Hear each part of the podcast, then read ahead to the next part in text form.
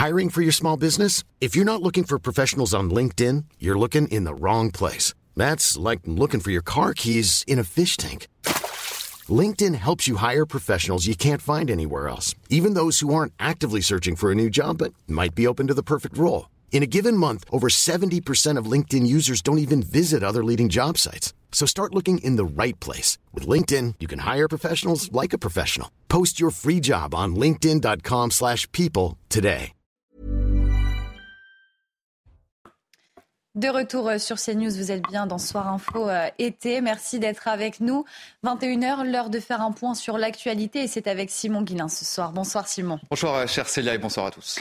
À la une ce soir, selon les agences de presse russes, le patron du groupe paramilitaire russe Wagner, Evgeny Prigogine, figure sur la liste des passagers d'un avion qui s'est écrasé en Russie. Oui, l'engin devait relier Moscou à Saint-Pétersbourg et les services de secours indiquent que tous les passagers à bord de cet avion sont morts. Evgeny Prigogine est à l'origine d'une rébellion avortée contre le Kremlin. À Nîmes, au moins euh, quatre individus euh, toujours recherchés après euh, la mort d'un enfant de 10 ans. Lundi soir, l'enfant a été touché par balle lors d'une fusillade dans un quartier populaire de la ville, connu pour son trafic de stupéfiants. on va tout de suite aller sur place. On va retrouver nos envoyés spéciaux, Jean-Luc Thomas et Sacha Robin. Bonsoir Jean-Luc, la question elle est toute simple ce soir. Comment ça s'est passé aujourd'hui dans le quartier de Pisevin On sait que la police était présente et que les dealers ont également repris leur activité, Jean-Luc. Oui, alors ce matin, il n'y avait pas du tout euh, de police dans le quartier. Ensuite, euh, comme vous venez de le dire, les dealers avaient pris euh, leurs aides, j'allais dire, comme d'habitude, sur la galerie Richard Wagner, là où se passent les, les points, les trafics et les points de deal. Ensuite, ça a été un jeu du chat et de la souris tout au long de la journée. Les policiers venaient par vagues, ils étaient à chaque fois une dizaine. Ils ont également eh bien, étaient dans euh, les cages d'escalier pour voir ce qui s'est passé. Ils faisaient du contrôle euh, d'identité. Et puis, quelques minutes après, il y avait d'autres points de deal qui revenaient. Donc, ça a été ça tout au long de cette journée. Tout ça pour dire que c'est compliqué pour les policiers d'être présents de façon permanente dans le quartier. Et sitôt qu'il n'y a plus de présence policière, eh bien, les trafiquants reprennent un petit peu le dessus. Et au milieu, il y a les habitants euh, de ce quartier de, de Pissevin qui ne comprennent pas et qui demandent de plus en plus à avoir réellement de la sécurité, à avoir réellement des policiers sur le quartier. Merci beaucoup Jean-Luc Thomas pour toutes ces précisions et merci donc euh, à Sacha Robin qui vous accompagne à Nîmes pour CNews. Et lors de ce drame, l'enfant euh, était dans une voiture accompagnée de son oncle qui a été euh, blessé au moment de cette fusillade. Nos envoyés spéciaux ont pu euh, s'entretenir avec, avec l'oncle de l'enfant sur son lit d'hôpital. Propos recueillis par Fabrice Elsner et Thibault Marcheteau. C'est l'injustice, quoi. Je, ne sais pas, c'est. tout. C'est cruel. Ils ne sont même pas dit si c'était la bonne voiture ou pas. Alors qu'il y avait des enfants à l'intérieur. On venait juste de, on allait juste se balader quoi. Ben, choqué quoi, je sais pas. On est tombé au mauvais endroit, au mauvais moment. Une jeune femme est décédée euh, des suites de ses blessures après avoir été victime d'une violente agression à l'arme blanche dans la nuit de lundi à mardi à Montpellier. Oui, ces agresseurs euh, présumaient trois personnes, dont un mineur de 16 ans. Les individus ont été arrêtés et placés en garde à vue. Les précisions de Tanguy Hamon du service police-justice de CNews. Un nouveau fait divers tragique, cette fois à Montpellier, avec le meurtre d'une jeune femme de 28 ans, tuée d'une dizaine de coups de couteau dans le secteur de la Chambre des métiers, rue Bernard Giraudot. La victime a été retrouvée gravement blessée dans la rue. Elle a été transportée à l'hôpital mais n'a malheureusement pas survécu et est morte mardi soir aux alentours de 19h. Le suspect, lui, est âgé de 16 ans seulement. C'est un adolescent. Il a été interpellé et placé en garde à vue. Il aurait donc porté une dizaine de coups de couteau à sa victime, selon des informations données par le parquet de Montpellier. L'enquête qui a été ouverte doit désormais permettre de comprendre le mobile de ce meurtre. On sait qu'il y avait un lien entre la victime et le suspect. Le procureur nous a indiqué qu'il fallait désormais déterminer précisément ce lien pour tenter de comprendre le mobile. Dans cette affaire également, deux jeunes femmes se sont présentées d'elles-mêmes au commissariat. Elles ont été placées en garde à vue pour complicité de meurtre. Elles, auraient notamment permis à l'agresseur de fuir une fois les faits commis. Un homme de 23 ans a interpellé euh, ce matin à Tarbes. Il est soupçonné d'être impliqué dans le meurtre d'un homme de 46 ans le premier jour euh, des fêtes de Bayonne fin juillet. La victime avait été rouée de coups. Le suspect de nationalité russe a été placé euh, en garde à vue. Sachez que deux autres personnes sont toujours activement recherchées. Et le 4 août dernier, à Cherbourg, une femme de 29 ans a été victime d'un viol particulièrement barbare. Le principal suspect est un homme âgé de 18 ans. Il a été mis en examen pour viol accompagné de torture ou acte de barbarie. Oumaren, 18 ans, donc, a déjà été condamné cinq fois par la justice et il était défavorablement connu dans son quartier. Un suspect donc au lourd profil judiciaire, le récit de Marine Sabour. C'est un individu qui terrorise tout le monde, à commencer par sa propre mère qu'il battait régulièrement selon les habitants. Oumarène, 18 ans, 1m90, passait l'essentiel de son temps à consommer des stupéfiants en bas de son immeuble, certaines fois seul, d'autres fois avec son groupe d'amis qui venaient quotidiennement squatter l'appartement de sa mère. Dès que sa maman partait au travail le matin, euh, il y a des amis qui, venaient euh, chez lui, euh, parfois à 15, à 20, et qui, qui hurlaient dans l'appartement une bonne partie de la journée. Plusieurs euh, habitants m'ont aussi raconté voilà, qu'il urinait et même qu'il déféquait euh, très régulièrement euh, dans sa cage d'escalier. Des comportements qui exaspéraient les habitants et notamment les femmes sifflées et insultées régulièrement par le suspect. Il y a quelques années, l'une d'entre elles, septuagénaire, avait reçu des glaçons lancés depuis le balcon d'Oumarène, un geste qui aurait pu la tuer. Dernier événement en date cité par ses voisins, une poubelle incendiée par l'individu et ses amis remplie de feux d'artifice au pied d'un arbre. Depuis le placement en détention provisoire d'Oumarène, les langues se délient. Beaucoup de voisins euh, bah, avaient peur de lui euh, et baissaient les yeux euh, quand ils le croisaient. sûrement de peur de représailles ou de choses comme ça. La victime plongée dans un coma artificiel est toujours entre la vie et la mort. bien, il n'est pas question d'augmenter les impôts euh, des ménages. Ce sont les mots de la Première ministre euh, Elisabeth Borne. Elle s'est exprimée à l'occasion de la rentrée politique euh, de l'exécutif sur ses réseaux sociaux. Elle dit vouloir démentir ce qu'elle qualifie de rumeurs. On écoute la Première ministre. Je vois beaucoup de, rumeurs sur lesquelles on voudrait augmenter les impôts. Il n'est pas question, et c'est pas du tout la philosophie du gouvernement, d'augmenter les impôts des ménages. Au contraire, on veut continuer à baisser les impôts en étant évidemment attentif au pouvoir d'achat des classes moyennes. Moi, je, peux peut-être vous dire qu'on a passé le pic de l'inflation et mhm. qu'on devrait donc revenir à des niveaux plus, plus habituels dans les prochains mois. Le gouvernement qui a donc fait euh, sa rentrée ce mercredi avec un premier conseil des ministres à l'Elysée. Si on en sait un petit peu plus sur euh, l'initiative de rentrée d'Emmanuel Macron, le chef de l'État veut réunir toutes les forces politiques représentées au Parlement, une réunion qui aura lieu la semaine prochaine dans le cadre de son initiative politique d'ampleur.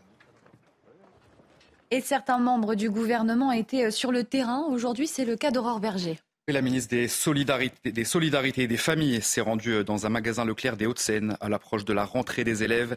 Et elle s'est exprimée sur l'augmentation des prix euh, des fournitures scolaires. On l'écoute. La rentrée, elle va être un petit peu plus chère parce qu'en effet, nos industriels, ils ont été euh, soumis à une augmentation des prix, augmentation des prix de l'énergie, augmentation des prix du papier. Mais il y a une alliance de tous qui fait qu'on rend le plus possible la rentrée accessible à l'ensemble des familles. Et ça, c'est évidemment, moi, ma préoccupation première en tant que ministre des Solidarités des Familles, en lien avec les parlementaires, en lien avec les industriels, en lien avec la grande distribution, faire en sorte que tous les enfants de notre pays puisse avoir une rentrée sereine. Et donc une rentrée sereine, ça veut dire ne pas avoir une boule au ventre quand on fait ses courses ici, dans un hyper, dans un supermarché, avec une liste de fournitures.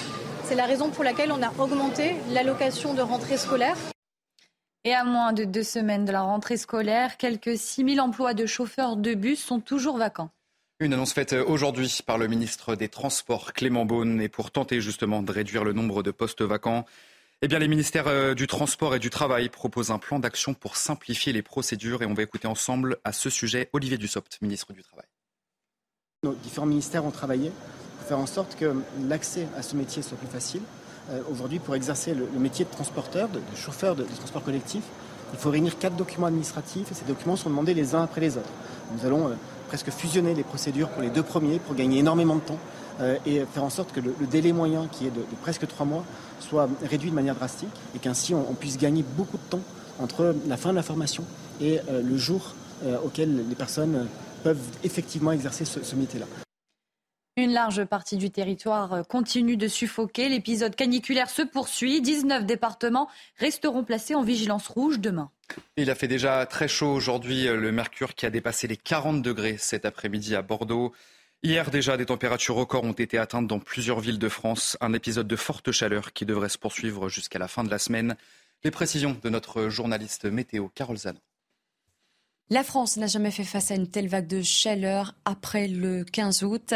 Elle est tardive, mais surtout inédite par sa longévité et par son intensité. Elle a débuté le 17 août dernier et devrait se poursuivre jusqu'à ce vendredi 25 août inclus, soit 9 jours. Celle de 2012, elle avait duré 5 jours. Elle s'était étalée du 17 août jusqu'au 21 août. Donc 2012, l'été 2023 bat actuellement tous les records de chaleur.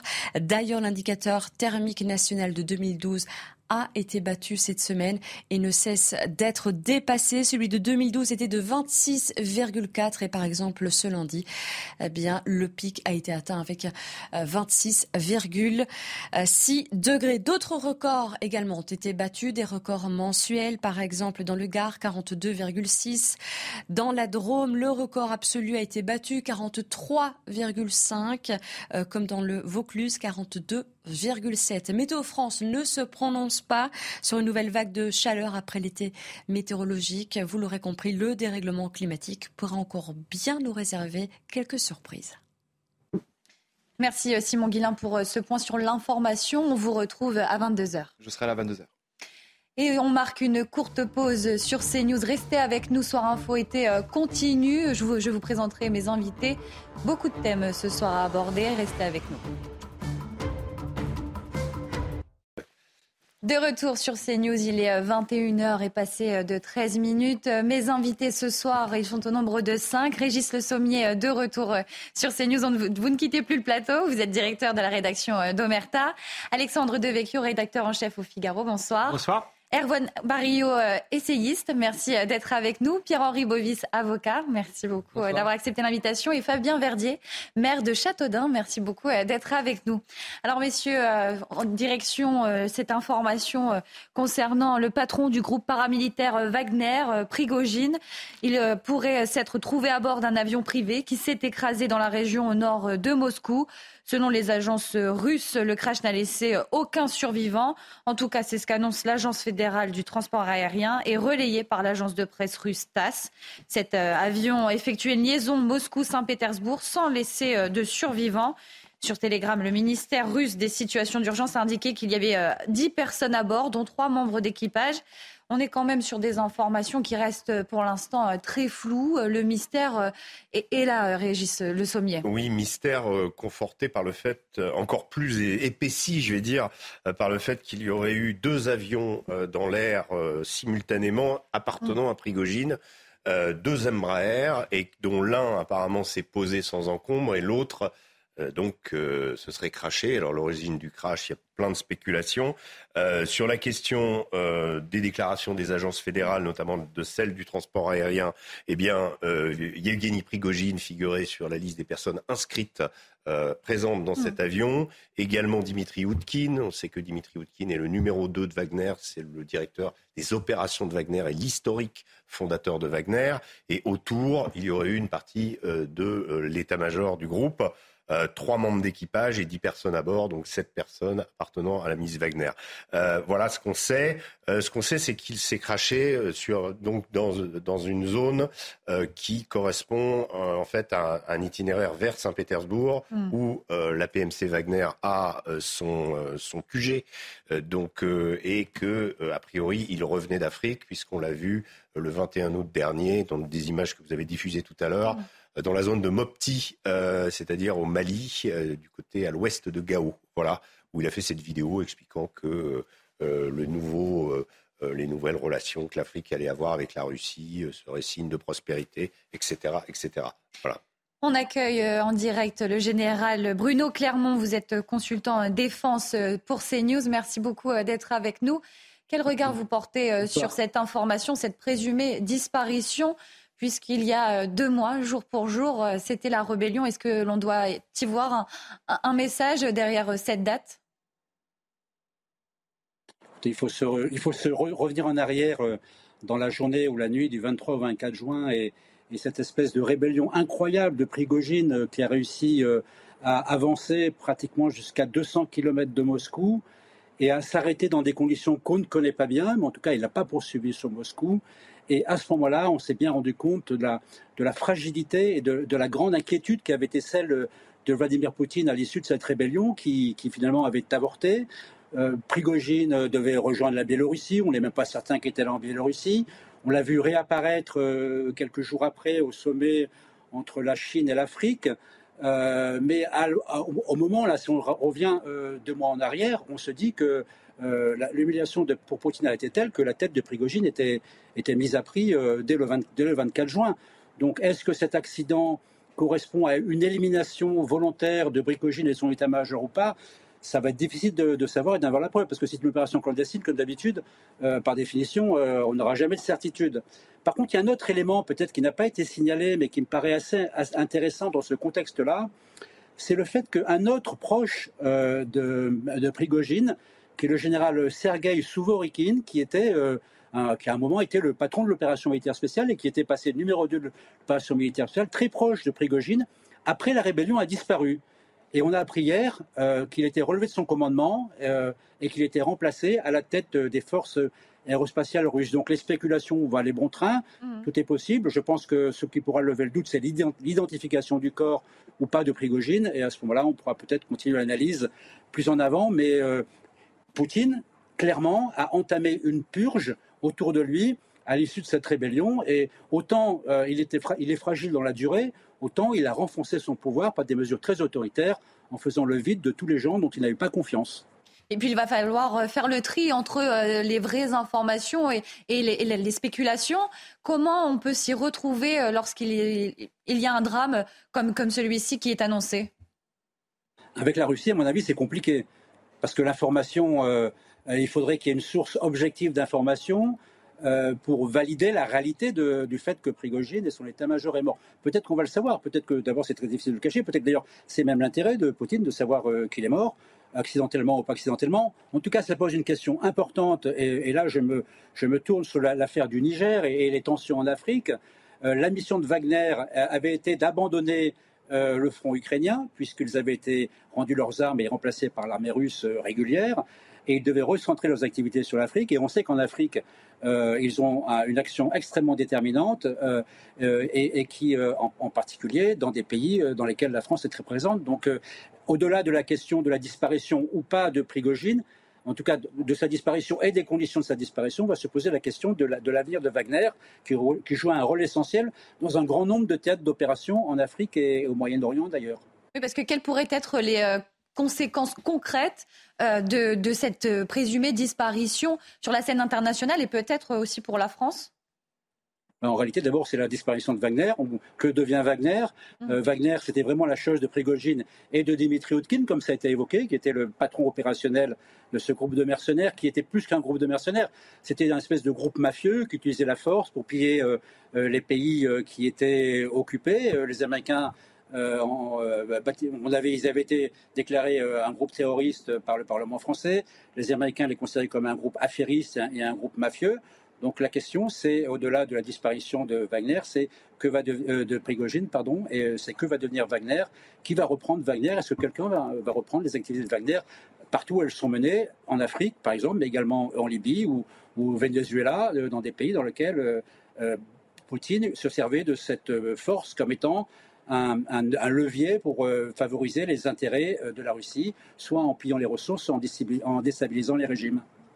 Il y a la Maison-Blanche qui a réagi euh, suite à cette information et qui aurait déclaré euh, la mort de Prigogine ne serait une surprise pour personne. Comment on peut analyser cette déclaration de la Maison-Blanche bah, le système euh, Poutine, c'est on élimine les opposants et il y a beaucoup de disparitions mystérieuses autour de Poutine hein, depuis que Poutine est au pouvoir, qui se sont accélérées avec l'affaire de la de l'Ukraine, qui est quand même un, un théâtre d'opération dans lequel euh, la Russie est sous tension et Poutine est sous tension. Donc euh, éliminer des opposants, et, quand on revient, je, je, vous dis, il faut revenir il y a deux mois. Enfin, vous imaginez euh, cette colonne de chars arrêtée à 200 km de Moscou et mm. Poutine incapable de prendre la parole et tout d'un coup elle est arrêtée, on trouve une solution, mais l'humiliation a été terrible pour Poutine. Donc il est évident qu'à ce moment-là, tout le monde s'est dit, tôt ou tard, Poutine va éliminer Prigogine. il y a plus d'un, il peut pas accepter d'être défié comme ça. et là, et son pouvoir a été fragilisé. Il faut qu'il renforce son pouvoir. Il l'a fait. Il mène des purges autour de lui pour renforcer son autorité et reprendre de main de fer toutes les équipes autour de lui. Oui, l'erreur, c'est d'avoir vraiment négligé euh, la force de Vladimir Poutine et, sa stratégie d'éliminer tous ses opposants? euh, je pense que Poutine, tout le monde l'a compris, c'est pas un chef d'État comme les autres. Euh, c'est le chef d'une bande qui, qui a la main mise sur toutes les ressources, toutes les industries de la Russie et, qui fonctionne comme un groupe mafieux avec des gens qui doivent lui prouver en permanence sa loyauté. Et celui qui ne prouve pas sa loyauté ou qui trahit sa loyauté, il est, éliminé d'une manière ou d'une autre. Euh, oui, c'est le, système Poutine euh, qu'on a découvert euh, à l'occasion de l'Ukraine, mais qui est un système qui existait déjà depuis plusieurs années en réalité. Général Bruno Clermont, merci beaucoup d'avoir répondu à ces premières questions. Restez avec nous, on reviendra vous poser quelques questions concernant les dernières informations sur cette présumée disparition au cours de la soirée. À tout à l'heure. Alexandre Devecchio, euh, quel regard vous portez euh, sur euh, cette présumée disparition et tout cet amas d'informations que, l'on a et pourtant très peu de précisions sur, sur la présence ou non de Prigogine dans cet avion? Moi, je, pense que ce qu'a ce dit le général Clermont est, assez convaincant. Moi, je suis pas un, spécialiste, mais c'est vrai qu'on connaît la, description, je dirais, de, la méthode Poutine, qui est malgré tout une méthode de gestion du pouvoir euh, euh, assez brutale, avec des empoisonnements, avec euh, l'élimination de certains opposants. tout cela paraît cadré. Et effectivement, depuis que Prégogine a, a, défié Vladimir Poutine il y a deux mois et demi, beaucoup pensaient qu'il était en sursis. moi, ce qui me frappe aussi, euh, c'est que tout cela apparaît euh, finalement euh, assez voyant en, réalité un accident d'avion spectaculaire, le fait qu'il soit dans l'avion dévoilé assez, assez rapidement, même s'il y a encore un doute. Et donc on peut même se demander si non seulement c'est un assassinat ciblé, mais si cet assassinat ciblé est quasiment d'une certaine manière revendiqué par Vladimir Poutine. Euh, si ça apparaît euh, euh, sitôt publiquement, parce qu'il aurait pu mm. disparaître discrètement, c'est aussi peut-être de la part de Vladimir Poutine un moyen d'envoyer un message à toute l'oligarchie et de dire voilà ceux qui me, défient eh bien ils risquent leur vie et je serai impitoyable. Régis Sommier, vous partagez cette analyse d'Alexandre Devecchio Alors la, la, vraie question va être comment en effet et saura-t-on quelque chose mais comment Vladimir Poutine va euh, gérer l'information de, cette, euh, de, la mort de Prigogine, si mort il y a, hmm. si elle est confirmée. Euh, c'est certain qu'il y avait de la part pour Poutine d'autres manières d'éliminer hmm. Prigogine de manière beaucoup plus discrète s'il avait voulu le faire. S'il a il s'avère que euh, c'est un missile qui a percuté l'avion, comme il a dit, cette hypothèse a été euh, est actuellement débattue, que ce soit un missile sol-air ou un missile air-air, puisque c'est dans, dans l'ordre des possibilités. Ça voudrait dire que c'est euh, la chasse de l'armée de l'air russe qui aurait abattu cet avion. Donc voilà, le côté spectaculaire de cette disparition fait que euh, si Poutine, si, si c'est confirmé que Poutine laisse cette info, là, euh, oui, euh, il y aura, il y a évidemment un signal fort de la part du président russe. il faut savoir, vous savez, pour revenir à cet épisode il y a exactement deux mois de la de la rébellion de Wagner, à cette époque, il faut il faut se rappeler les mots qui ont été échangés entre Vladimir Poutine et Yevgeny Prigogine. Rappelez déjà que ces deux hommes euh, se tiennent, euh, sont main dans la main depuis pas mal d'années, euh, que c'est Poutine qui a fait venir Prigogine dans son cercle de proches.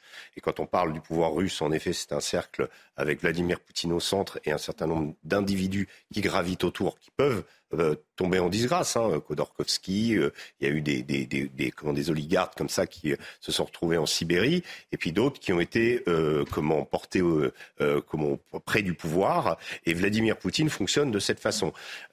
il a, Prigogine n'aurait jamais pu monter sa milice avoir une milice d'une puissance pareille sans l'aval de Vladimir Poutine et l'argent aussi euh, du Kremlin, en fait, parce qu'il ne s'agit pas d'une milice privée au sens où on l'entend en Occident.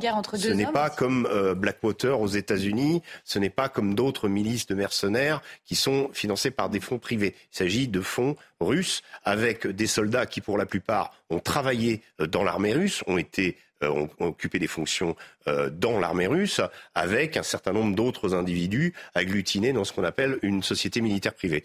Euh, ce, que, ce que je veux dire, c'est que quand il y a eu la rébellion de Wagner, les mots qui ont été prononcés par, par Yevgeny Prigogine à l'époque, c'était insurrection. il a parlé d'insurrection. Il a appelé à l'insurrection. Il a appelé son convoi le convoi de la justice. Il était censé aller demander des comptes au ministre de la Défense Sergei Shoigu, à qui il avait euh, déjà, qu'il avait déjà apostrophé plusieurs fois. Il n'a pas parlé directement de renversement, mais Vladimir Poutine immédiatement a répondu dans un discours un matin, je ne sais pas si vous vous souvenez de ce discours glaçant, où il a parlé de trahison. Se souvenir aussi que Poutine, dans un, dans un, euh, entretien avec un, un journaliste américain, journaliste américain lui avait dit Est-ce que euh, vous, il vous arrive de pardonner? Poutine a dit Je peux pardonner. Il y a une chose que je ne peux pas pardonner, c'est la trahison. Donc là, vous avez les, pièces du pôle, autrement dit. Les euh, indices. Euh, Yevgeny Prigogine est de toute façon dans cette histoire allé trop loin. Beaucoup ont été surpris de la clémence de Poutine dans un premier temps vis-à-vis -vis de lui. Après, toutes les hypothèses sont possibles et saura-t-on un jour la vérité? C'est ça la vraie question. Et Vladimir Poutine laissera-t-il Et ça, c'est vraiment un, élément politique très important. Si, on, si, si euh, Yevgeny Prigogine a été euh, tué dans cet avion, c'est évidemment un message très très fort du, chef du Kremlin. Erwan Barrio, est-ce que vous partagez l'avis de Joe Biden euh, concernant cette présumée disparition? Vous n'êtes pas surpris? Effectivement, il y a des pièces du puzzle qui commencent à s'amonceler et là, ensemble, on essaye de refaire l'image globale. Euh, il y a peut-être une des réponses, ça pourrait être la réunion qui a eu lieu au Kremlin cinq jours après le, coup de force. Euh, Poutine avait donné un compte-rendu euh, de la réunion au quotidien russe commerçante, je ne sais pas si vous vous souvenez. le journaliste avait demandé Et alors, que s'est-il passé pendant cette réunion? Et Poutine avait répondu Beaucoup de commandants de Wagner ont acquiescé de la tête quand j'ai demandé si vous étiez prêt à servir sous les ordres d'un nouveau commandant. Euh, mais Prigogine, qui était assis au premier rang, euh, ne l'a pas vu. Et il a dit non, les gars ne sont pas d'accord avec cette solution. Donc la, la solution euh, de décapiter, non pas de dissoudre, mais de décapiter Wagner était déjà dans les tuyaux depuis un petit moment. et le profil de, du repreneur, si l'on peut dire ainsi, avait même été envisagé. Il, s'agissait de Andrei Trochev, mhm. donc, qui, est, qui, était un ancien colonel de l'armée issu de, de Saint-Pétersbourg aussi, et euh, qui était membre fondateur de la milice Wagner. Et donc euh, là, en, l'occurrence, je ne pense pas qu'il s'agit d'une dissolution de Wagner, mais, euh, mais probablement d'une d'une décapitation ou d'un règlement de compte, en tout cas suite aux événements que vous avez rappelés. Après, effectivement, on n'a pas, on n'est pas, on n'a pas encore de certitude, mais c'est, mais cette réunion qui s'est déroulée cinq jours après le, coup de force de Prigogine pourrait rajouter des éléments qui vont dans le sens de ce qui vient, ce qui vient d'être dit. Fabien Verdi, euh, je rappelle, vous êtes maire de Châteaudun. Euh, en tant qu'élu, euh, est-ce qu'on s'inquiète aussi de cette annonce sur la scène internationale, sur les enjeux diplomatiques de, cette annonce? J'ai envie de dire qu'on est inquiet depuis février 2022, depuis un an et demi, avec la hausse du prix du gaz, du pétrole et, des autres matières premières. Et en tout cas, on, sent un signal très clair. Enfin, si les faits sont confirmés, comme ça a été dit plusieurs fois, hein, il faut être très prudent à ce stade. Mais Vladimir Poutine a souvent, sûrement envoyé un message de, très clair et un message de, vengeance aussi sur ce qui s'est passé il y, a deux, il y, a deux, mois et demi mm. vis-à-vis de Prigogine. On va suivre bien évidemment euh, cette actualité tout au long de la soirée, mais autre sujet, autre prise de parole, celle de Nicolas Sarkozy qui était euh, invité sur le plateau euh, de nos confrères de TF1 aux 20h. L'occasion pour l'ancien président de la République de faire la promotion de son nouveau livre Le temps des combats. Il est également revenu sur ses années à l'Élysée. Il a partagé son avis sur les grands thèmes de l'actualité et notamment sur Vladimir Poutine. Je vous propose de l'écouter. Monsieur Poutine est coupable. Il a commis une grave faute. Un crime? J'entends qu'on dit euh, Poutine, c'est Hitler. Mais alors dans ce cas-là, si c'est Hitler, il faut aller le chercher à Moscou. Sinon, il faut discuter. Parce que, Monsieur Boulot, il y a quelque chose qu'il faut comprendre. On ne se réconcilie qu'avec ses adversaires. Alexandre Devecchio, quand l'ancien président de la République s'attaque directement à Vladimir Poutine aux 20h de TF1 C'est pensé, c'est réfléchi justement avec cette actualité ou au contraire, c'est le, combat, le projet de, Nicolas Sarkozy? Alors, je ne sais pas s'il est au courant à ce moment-là, au moment où il répond à la question. Et moi, je ne l'ai pas entendu euh, comme ça. J'ai pas l'impression qu'il s'en prend à Vladimir Poutine. Je trouve qu'il s'en tient à la ligne qu'il avait développée euh, dans le Figaro, qui a été euh, très critiquée, et moi que je trouvais plutôt plutôt raisonnable, c'était de dire euh, oui, il y a un coupable. Euh, quand il parle de coupable, à, à, l'invasion de l'Ukraine, effectivement, euh, Vladimir Poutine a fait sans doute une faute humaine, une faute géopolitique aussi, parce que dans le, Figaro, il explique que la Russie elle-même va en payer les conséquences. mais il, il, rajoute, et là il rajoute la même chose, une fois qu'on a dit ça, la question c'est comment on sort de ce conflit. Et il dit pour moi, Vladimir Poutine, dans le Figaro, euh, est quelqu'un de, rationnel et donc on va pouvoir discuter avec lui euh, et il va falloir faire des concessions euh, de part et d'autre. Et il va même plus loin dans le Figaro, il explique qu'on ment à l'Ukraine quand on explique que l'Ukraine va rentrer dans l'Union européenne, que c'est la même chose que de promettre l'entrée euh, de la Turquie. Il dit aussi que la Crimée va sans doute rester un territoire russe et que pour les autres territoires conquis, il faudra des, des référendums. Donc euh, en réalité, ce que dit Nicolas Sarkozy, c'est Certes, Vladimir Poutine a, commis des fautes, mais pour sortir de tout cela, il va falloir en passer par la diplomatie, parce que malgré tout, c'est pas Hitler. Quand bien même d'ailleurs ce serait Hitler, est-ce qu'on peut vraiment aller le chercher au Kremlin? Euh, j'en suis pas euh, euh, certain et apparemment Nicolas Sarkozy non plus. Donc je trouve qu'il reste sur une, ligne réaliste et je ne comprends pas la, polémique. On peut être d'accord ou pas d'accord avec Nicolas Sarkozy, mais quand l'ambassadeur d'Ukraine en France nous explique que Nicolas Sarkozy n'a pas à dire ça, ça paraît quand même étonnant de la part d'un ambassadeur d'expliquer à un ancien président de la République ce qu'il a le droit de dire et de pas dire. Il me semble qu'en France, il y a encore la liberté d'expression et que c'est justement dans les dictatures euh, où on décide par le haut ce que les gens ont le droit de dire ou de pas dire. Maître Pierre-Henri Bovis, euh, Nicolas Sarkozy a fait une erreur en, affirmant cette opinion voilà, qu'il avait déjà prononcée à l'égard de, Vladimir Poutine? Sans, sans, avoir tous les tenants et les aboutissants géopolitiques, j'ai toujours tendance à préférer euh, suivre un discours d'apaisement et de discussion plutôt que les va en guerre. Et effectivement, lorsqu'on lit l'interview de Nicolas Sarkozy, et, d'ailleurs lorsqu'on parcourt son, son livre, euh, le temps des combats, euh, il, y a cette, cette, fibre justement de discussion et non pas de va-t-en-guerre euh, et directement d'aller dans le conflit, mais plutôt de résoudre le problème par la discussion, par la diplomatie. Alors effectivement, on pourrait critiquer la position de Nicolas Sarkozy, puisque certains disent qu'il retourne sa veste par rapport à sa position notamment d'il y a quelques années. Mais pour autant, la position d'aujourd'hui, effectivement, moi, me semble plus réaliste et plus tenable. Et d'ailleurs, les pays occidentaux, vous voyez d'un mauvais œil, mais les, les pays africains aujourd'hui et la Chine essaient de jouer ce rôle de médiateur. Alors c'est peut-être très mal vu des pays occidentaux, mais en tout cas, du moins, euh, ces pays-là et ces chefs d'État essaient de jouer le rôle de médiateur. À tort ou à raison, hypocrisie ou non, peut-être. Mais en tout cas, il y a cette, euh, cette image qui est renvoyée. Et nous, on est dans une position aujourd'hui qui, euh, à mon avis, hein, n'est plus tenable sur le long terme. Il faut une discussion avec la Russie. Et on voit bien que de toute manière, l'Europe ne peut pas faire ou ne peut pas conjuguer aujourd'hui en l'état actuel sans la Russie. Est-ce que Nicolas Sarkozy là a eu le courage de certains hommes politiques qui, eux, au contraire, n'auraient pas fait ce genre de déclaration tout en le pensant? Le problème de ce conflit, c'est la manière dont on s'est engagé dedans, c'est-à-dire avec un soutien euh, inconditionnel et justifié euh, au départ, puisqu'il y avait cette agression de la Russie, cette conquête de territoire et l'accumulation des morts. Euh, voilà. Et donc, quand, quand, on a eu, quand on est parti sur cette position, il faut continuer en effet à soutenir l'Ukraine. Mais le problème, c'est qu'aujourd'hui, jusqu'à quand soutient-on l'Ukraine? Mm. Jusqu'à ce qu'il ne reste plus un seul Ukrainien debout c'est ça la vraie question.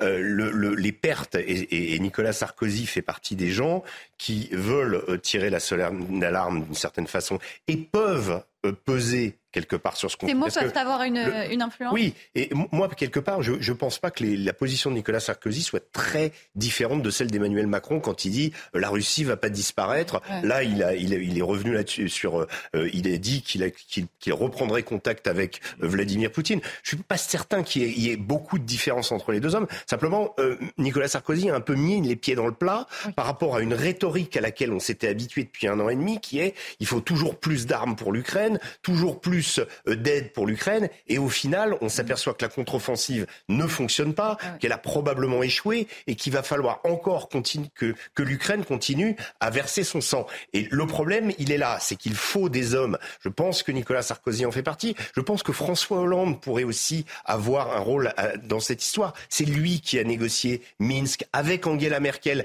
qui également pourrait avoir. Il faudrait d'autres personnes, si vous voulez, que des gens qui sont euh, strictement aux affaires pour pouvoir apporter une voix vers la paix, parce que sinon, euh, eh bien, dans six mois, il y aura encore 50 000 morts de chaque côté et la destruction de l'Ukraine à la fin.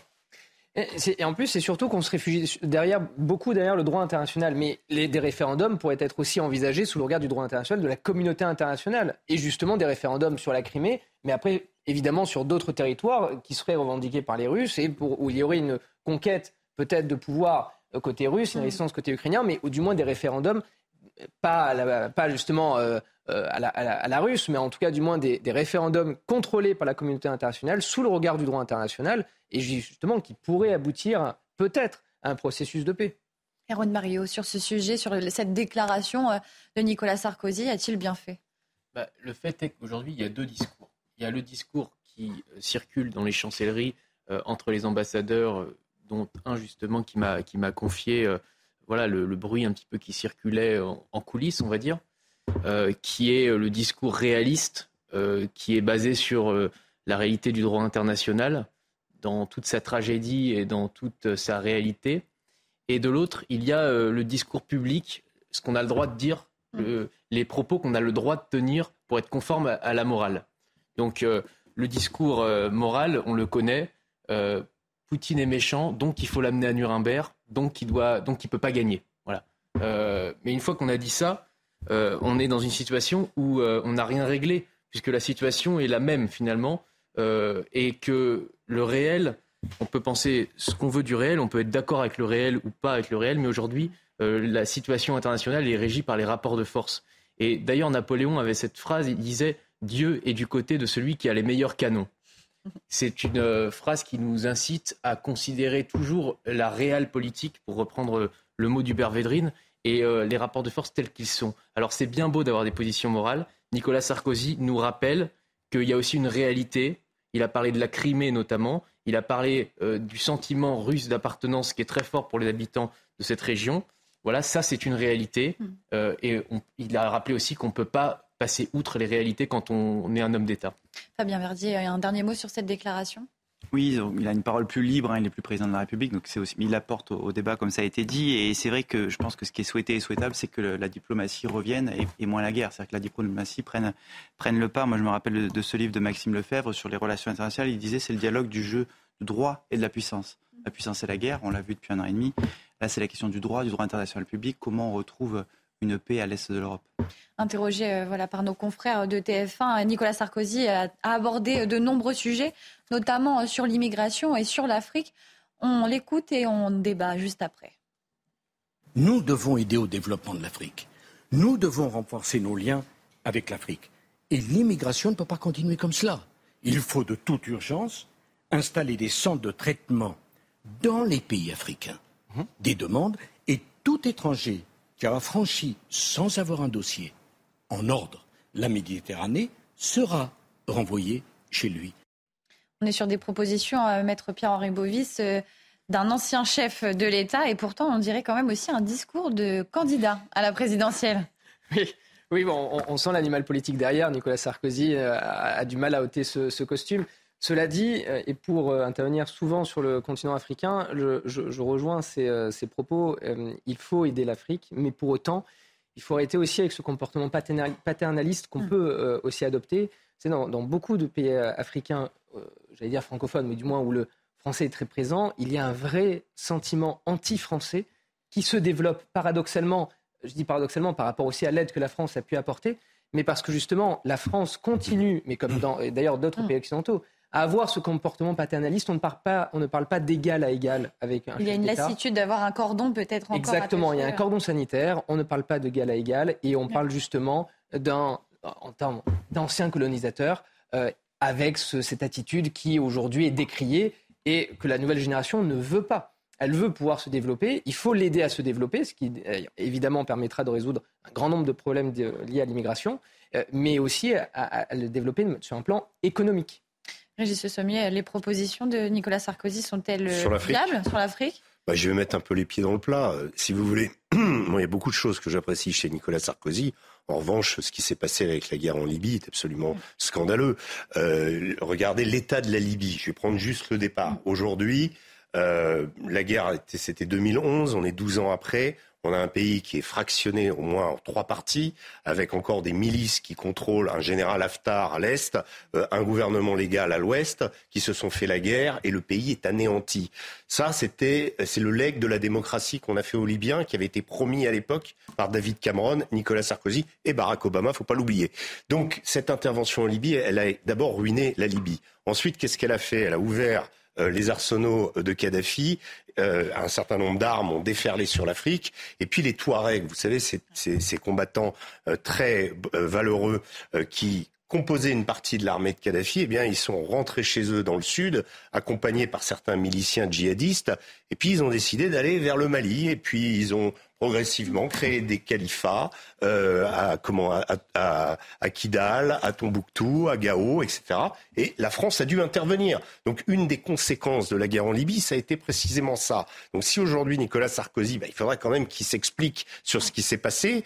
Euh, je suis d'accord avec lui sur le fait qu'il faille faire des centres de tri dans les pays mêmes. Ce n'est plus possible d'avoir ces phénomènes migratoires, d'ailleurs, qui sont extrêmement dangereux. Quand euh, les Maliens décident de partir euh, pour essayer d'immigrer en Europe, il faut qu'ils traversent le désert. Il faut qu'ils traversent ensuite la Méditerranée. On connaît tout, tout, tout le, cette espèce de, de ce, ce, ce, ce, comment cette, euh, ce ce transit absolument effrayant euh, dans lesquels ils peuvent mourir, dans lesquels ils sont aux mains de passeurs qui en ont fait un véritable business.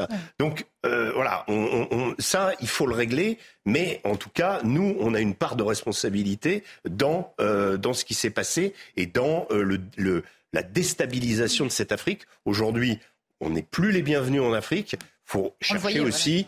il y a des raisons et des raisons solides. on est on est revenu. Euh, sous François Hollande, on est intervenu avec Serval puis Barkhane et on a essayé de rétablir l'ordre tout en rétablissant cet ordre et en étant très efficace dans la lutte contre les djihadistes. Malheureusement, on n'a pas réussi à remettre ces pays à flot. Le, Mali est un État failli, le Burkina Faso l'est aussi, et le Niger n'est pas dans une, dans une santé, euh, dans, dans une meilleure santé aujourd'hui. Fabien Verdier, on a un ancien chef de l'État qui arrive avec des solutions et pourtant il a sa part de responsabilité, et son application euh, dans, cette situation de l'Afrique. Cette situation de l'Afrique est, beaucoup plus complexe. Il y a le consensus de Washington avec le FMI et la Banque mondiale au début des années 80. Il y a 50 États, plus de 900 millions d'habitants. Je pense qu'on a tous une part de responsabilité en Europe, aux États-Unis et, ailleurs.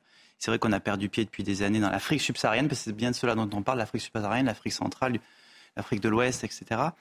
Afrique des Grands Lacs. Et euh, la question, je pense qu'il pose, et il a raison, c'est la, pression démographique. Euh, la jeunesse est en Afrique, la jeunesse est en Afrique subsaharienne, et elle viendra sous une forme ou sous une autre si on n'arrive pas à développer l'Afrique sous l'angle des infrastructures, de l'eau, de la santé, euh, du développement économique évidemment, des NTIC, etc. Et, cette question, à mon avis, elle, a sa légitimité. Il faut trouver une solution ensemble, France et Europe.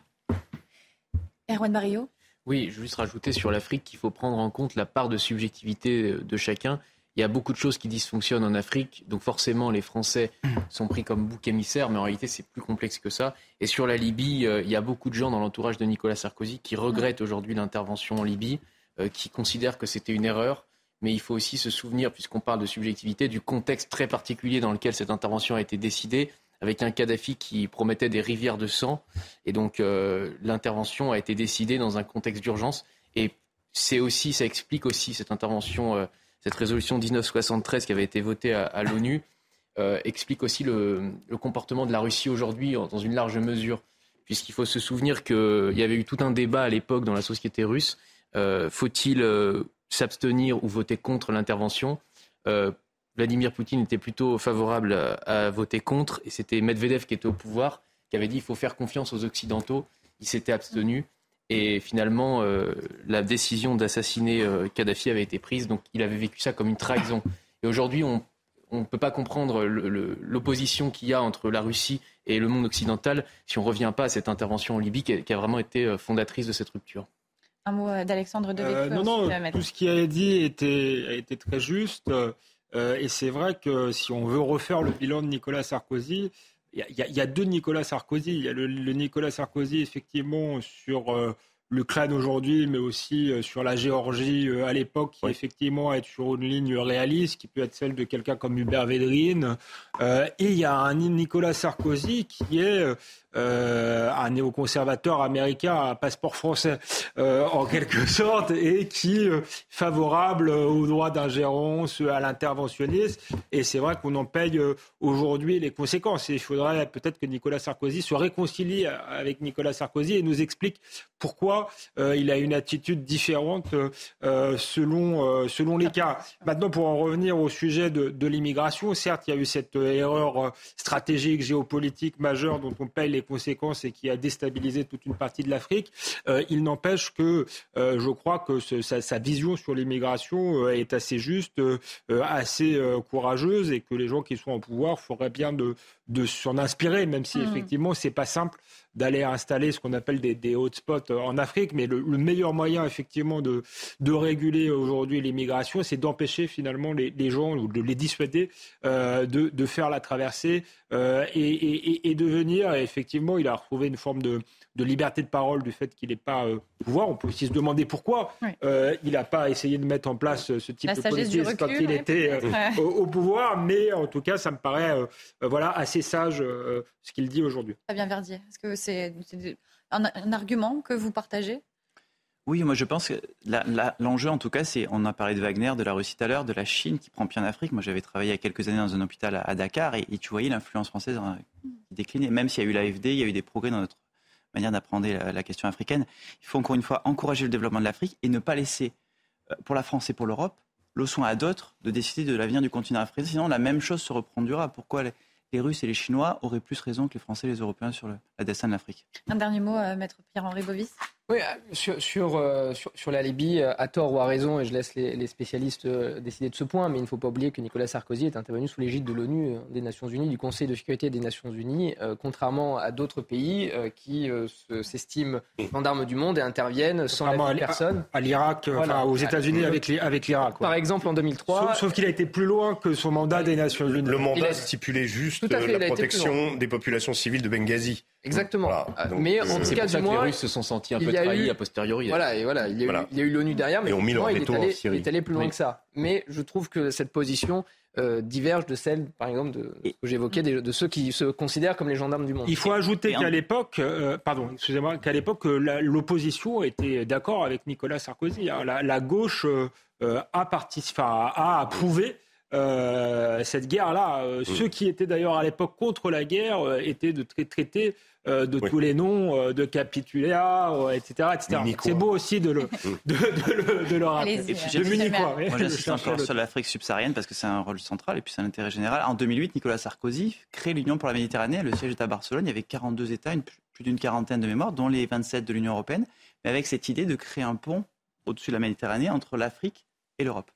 Donc il y a eu beaucoup de, sujets abordés par l'ancien président de la République et des sujets. allez Juste, c'est vrai que c'est un, élément essentiel. J'ai eu, je, je me suis entretenu euh, il y a quelques jours avec Henri Guénaud, mm. qui était l'auteur du, discours de Dakar, le fameux discours prononcé et interprété d'ailleurs différemment et parfois de façon un peu euh, voilà à tort. Et Henri Guénaud m'expliquait qu'il avait fait ce discours justement dans, dans cette perspective de créer ce lien un autre La, Méditerranée entre l'Afrique, l'Europe et le Moyen-Orient et d'essayer justement de recomposer mm. un nouvel ordre. Voilà. On va voir si ce lien, euh, Nicolas Sarkozy aussi a une proposition, une solution pour établir un lien entre euh, les civils et la police, puisque euh, l'ancien chef d'État s'est aussi prononcé sur les derniers événements, notamment concernant les forces de l'ordre. On l'écoute et on ouvre le débat. Il y a une bavure. Il faut la sanctionner.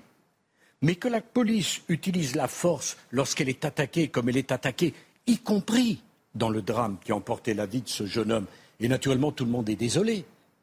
Mais quand vous êtes un contrôle de police, qu'à deux reprises on vous demande de vous arrêter, vous devez vous arrêter. C'est ce qu'on appelle l'autorité. Un ancien chef de l'État euh, qui euh, se prononce sur euh, la mort de Naël et sur les refus d'obtempérer, Alexandre Devecchio. Là, on est sur un Nicolas Sarkozy qui qui aborde tous les sujets.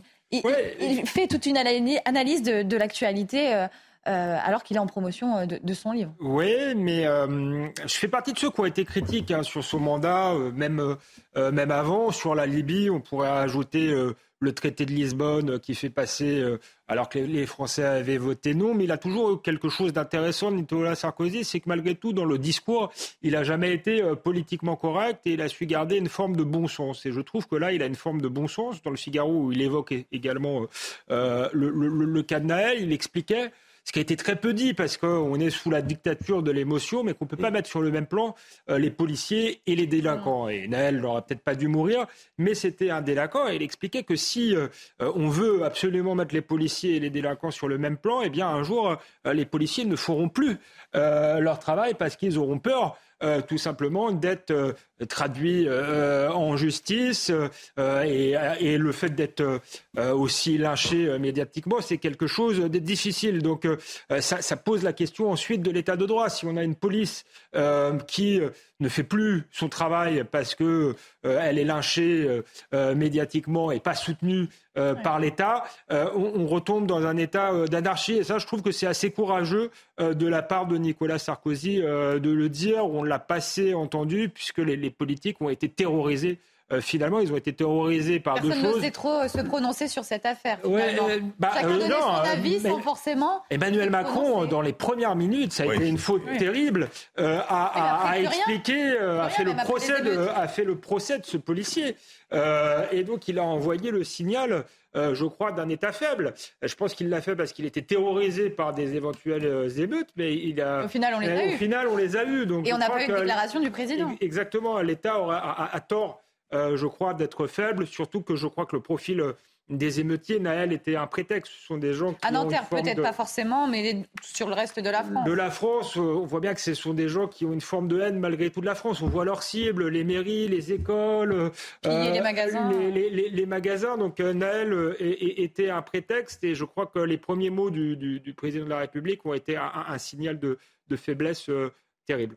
Pierre-Henri Bovis, on est sur un Nicolas Sarkozy qui met un coup de pied dans la fourmilière. Euh, il remet euh, le sujet Naël euh, au cœur du débat. Oui, mais là, je suis sur la même ligne que Nicolas Sarkozy. Moi, j'en ai ras-le-bol, et même en tant, d'ailleurs, surtout en tant qu'avocat, j'en ai ras-le-bol de voir la police se faire taper dessus tous les jours, notamment par des politiques qui lâchent quand même un, élément indispensable d'une démocratie. Quand il y a une loi, on la respecte. Non, mais il ne s'agit pas de donner évidemment un blanc-seing à la police et lui dire qu'elle peut faire n'importe quoi. Lorsqu'il y a une bavure, il faut la sanctionner. Il y a d'ailleurs des textes qui sont prévus. Il y a une institution qui est prévue pour ça. Et évidemment, il ne faut pas passer, euh, il faut pas passer outre. Mm. Il faut sanctionner les bavures. Mais pour autant, évidemment, il faut soutenir la police et il ne faut surtout pas mettre évidemment la police sur le même plan que les délinquants. Et euh, encore une fois, sur l'affaire Naël. un petit peu aussi sur le fait de mettre en détention provisoire un policier. Mais ça peut être des, sujets qui se, ah, se mais, par, exemple, mais vous savez, sur l'affaire sur Naël, évidemment que ce, jeune délinquant qu'il soit, autant délinquant qu'il soit, n'avait pas à mourir. Mm. Évidemment, personne. et, personne, et c'est à déplorer lorsqu'il y a un mort. Et non, mais je pense aussi, moi, à ces policiers, et notamment à cette jeune policière qui a mis fin à ses jours, parce que justement, est lâchée est lâché de toutes parts. Manque de moyens, de manque de des forces de l'ordre est considérable. Un nombre de suicides est considérable. La police d'ailleurs a peine à recruter. Et s'il n'y a pas la police derrière euh, pour assurer la protection des citoyens, ce n'est pas les citoyens qui vont se, qui vont se faire la justice eux-mêmes. Du moins, ce n'est pas espéré. Donc évidemment qu'il faut soutenir la police. Et euh, ce que vous disiez, euh, ce que vous alliez dire, mais je vous ai coupé, je vous ai coupé un peu. moi, je, trouve qu'il y, a un déséquilibre dans l'exécutif, c'est-à-dire, euh, vous avez évoqué très bien, Alexandre, cette, le, comportement d'Emmanuel de, Macron, donc cette, la, lâchage a priori de la police sans avoir vraiment beaucoup d'éléments dès le début. Et puis ensuite, un comportement absolument incroyable. Le, concert d'Elton John, alors qu'il y a un, tramway en flammes euh, juste à côté. Hein, je, je, veux dire, euh, l'Arena. Bah, je veux dire, un président, euh, bon, quand, quand il y a une affaire comme ça et quand les émeutes commencent, je veux dire, on continue pas le concert d'Elton John. Enfin, en termes d'image, il y a eu des couacs. Et, et, et le problème, c'est que vous avez qui dans l'exécutif qui, qui assume cette charge, je dirais, régalienne à fond? C'est Gérald Darmanin, par hasard, euh, soutien de Nicolas Sarkozy. Mmh, enfin, mmh. voilà. On Mais ligne. on a l'impression qu'il y a, euh, voilà, il y a trop, euh, euh, trop d'écart entre le, le- les déclarations du président et la réalité que subissent les Français et la réalité que subit cette police. Alors Nicolas Sarkozy, qui est un animal politique très très euh, comment malin, évidemment euh, va appuyer là où ça fait mal. Et tout le monde, personne n'a oublié cette affaire Naël, euh, tant du point de vue des émeutiers que du point de vue des gens qui ont à subir les émeutes. Donc on est encore dans un état, euh, si vous voulez, euh, il- Nicolas Sarkozy intervient et dit des vérités à la fin de l'été, en sachant qu'il y a eu cette chape de plomb. En ce moment, c'est la canicule. Bon, voilà, en sachant que tout ça va se retrouver à la rentrée et qu'on a vécu quand même des éléments, des, des événements assez dramatiques qui ont vraiment marqué les gens. Et ce rapport que vous avez souligné, je trouve, des Français et de leur police est très important aujourd'hui. Il est très sensible et il n'est pas assez traité par l'exécutif. En tout cas, le président de la République ne donne pas assez l'im- l'impression que cette police essentielle, sans laquelle il n'y a pas d'état de droit, eh bien, euh, finalement, elle n'est pas assez défendue. Merci beaucoup, euh, Régis Le Sommier. Euh, L'information continue après cette courte pause de publicité sur CNews. Soir Info été revient. De retour euh, sur CNews, vous êtes bien dans ce Soir Info euh, été, 22h, l'heure de faire un point euh, sur l'information et c'est toujours avec Simon Guillain. Rebonsoir Simon. Rebonsoir euh, chère Célia et bonsoir à tous. Selon les agences de presse russes, le patron du groupe paramilitaire russe Wagner, Evgeny Progojin, figure sur la liste des passagers d'un avion qui s'est écrasé en Russie, un engin qui devait relier Moscou à Saint-Pétersbourg. Les services de secours indiquent que tous les passagers à bord de cet avion sont décédés. À Nîmes, au moins quatre individus toujours activement recherchés après la mort d'un garçon de 10 ans. Les faits sont produits lundi soir. L'enfant a été touché par balle lors d'une fusillade dans un quartier populaire de la ville, connu notamment pour son trafic de stupéfiants. Et lors de ce drame, l'enfant était dans une voiture accompagné de son oncle qui a été blessé au moment de la fusillade. Et nos envoyés spéciaux ont pu recueillir son témoignage sur son lit d'hôpital, des propos recueillis par Fabrice Elsner et Thibault Marcheteau. C'est l'injustice, quoi. Je, je sais pas, c'est. C'est tout. C'est cruel. Ils ne sont même pas dit si c'était la bonne voiture ou pas. Alors qu'il y avait des enfants à l'intérieur. On venait juste de- On allait juste se balader, quoi. Ben, choqué, quoi. Je sais pas. On est tombé au mauvais endroit, au mauvais moment. Dans le reste de l'actualité de ce mercredi, il n'est pas question d'augmenter les impôts des ménages. Ce sont les mots de la Première ministre Elisabeth Borne. Elle s'est exprimée à l'occasion de la rentrée politique de l'exécutif et elle dit vouloir démentir ce qu'elle qualifie de rumeur. On écoute Elisabeth Borne. Je vois beaucoup de, rumeurs sur lesquelles on voudrait augmenter les impôts. Il n'est pas question, et c'est pas du tout la philosophie du gouvernement, d'augmenter les impôts des ménages. Au contraire, on veut continuer à baisser les impôts en étant évidemment attentif au pouvoir d'achat des classes moyennes. Moi, je, peux peut-être vous dire qu'on on a passé le pic de l'inflation et qu'on devrait donc revenir à des niveaux plus, plus habituels dans les prochains mois. Et puis une large partie du territoire français continue de suffoquer. Un épisode caniculaire qui se poursuit donc avec 19 départements qui resteront placés en vigilance rouge demain. À Bordeaux, le mercure a dépassé cet après-midi les 40 degrés et hier déjà des températures records ont été atteintes dans plusieurs villes de France. Un épisode de forte chaleur qui devrait se poursuivre au moins jusqu'à la fin de la semaine. Voilà pour ce rappel de l'actualité à 22h sur CNews. Vous retrouvez tout de suite Célia Barotte et ses invités. C'est la suite de Soir Info sur CNews. Merci euh, beaucoup Simon Guillain. Prochain point sur l'information à 23h. Restez avec nous.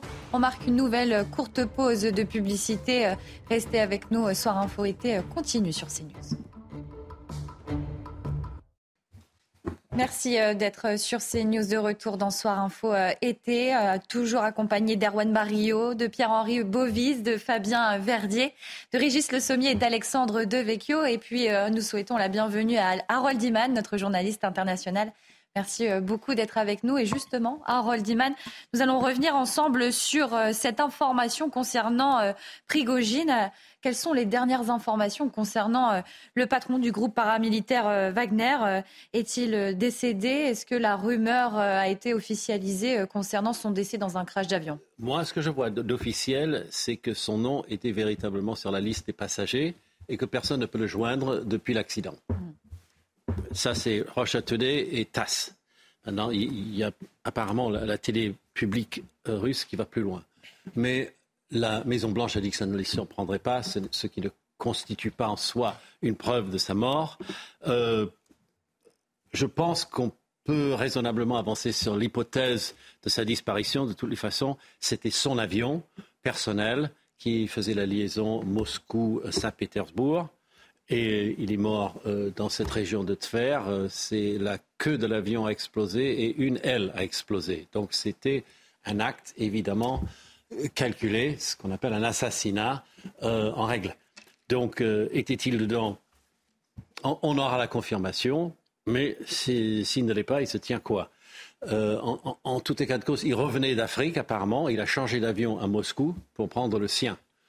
Et c'est là que s'est abattu euh, cette, euh, cet euh, assassinat, enfin ce qui ressemble à un assassinat. Hein. Nous sommes à nouveau en direct et en communication avec le général Bruno Clermont. Vous êtes consultant défense pour CNews. Merci d'être à nouveau avec nous. Général, quelles sont les dernières informations que vous avez pu recueillir? Est-ce que la, la, couverture de cette disparition, cette présumée disparition, a avancé, a évolué? J'ai écouté avec euh, beaucoup d'attention ce que disait Harold Iman sur la sur la, les causes de cet accident. Je n'avais pas l'info sur les explosions de cet avion. Évidemment, il y a deux possibilités. Soit c'est un accident aérien, les accidents se produisent, ou alors c'est une, élimination euh, de Poutine, et pas que de Poutine, finalement, c'est de l'état-major de Wagner, et en particulier de Dimitri Outkin, qui est, un, le, numéro 2, donc les hommes les plus puissants. Et, et je pense qu'il y aura une enquête, même si une enquête à la mode russe risque pas de, d'avoir un élément de transparence euh, aussi important que celle que mènent les Occidentaux. Euh, mais néanmoins, il faut vraiment revenir deux, ans, euh, deux mois en arrière, pardon. Hein, on est le 23 août, et bien le 23 juin, il s'est produit quelque chose d'absolument phénoménal que j'ai commenté pratiquement heure par heure sur cette chaîne. C'était cette rébellion incroyable de Prigogine qui, qui, a réussi à mettre en œuvre une colonne blindée militaire de plusieurs milliers d'hommes qui marchaient sur Moscou et qui se sont arrêtés à 200 km de Moscou pour des raisons qu'on ne connaît pas. on ne sait toujours pas quelle a été la nature des négociations entre Poutine, euh, le président de la Biélorussie et Prigogine. Toujours est-il que la rébellion s'est arrêtée, mais ce qu'on a constaté évidemment, c'est que euh, pour le Kremlin, ça a été une humiliation suprême, puisque la créature de Poutine, euh, qui était Prigogine, puisqu'ils se connaissaient depuis 20 ans, ils avaient fait un deal au travers de, Wagner, qui était que Wagner défendait les intérêts de la Russie euh, euh, de manière euh, déguisée un peu partout dans, le monde, Afrique en particulier. Et en contrepartie, Prigogine pouvait s'enrichir autant, autant qu'il voulait. Eh bien, ce deal, cet accord s'est déchiré le 23 et le 24 juin. Et deux mois après, coïncidence, pratiquement jour pour jour, cet avion s'écrase avec à son bord des représentants de Prigogine. Il est évident que le 23 ou le 24 juin, enfin moi mon analyse l'analyse de tous les gens qui ont suivi cette affaire-là, c'était de dire que Poutine fera une purge. Il ne peut pas accepter la trahison puisqu'il a été trahi euh, par Prigogine, non seulement trahi, mais trahi à, la face du monde puisque le monde entier a suivi cette affaire-là.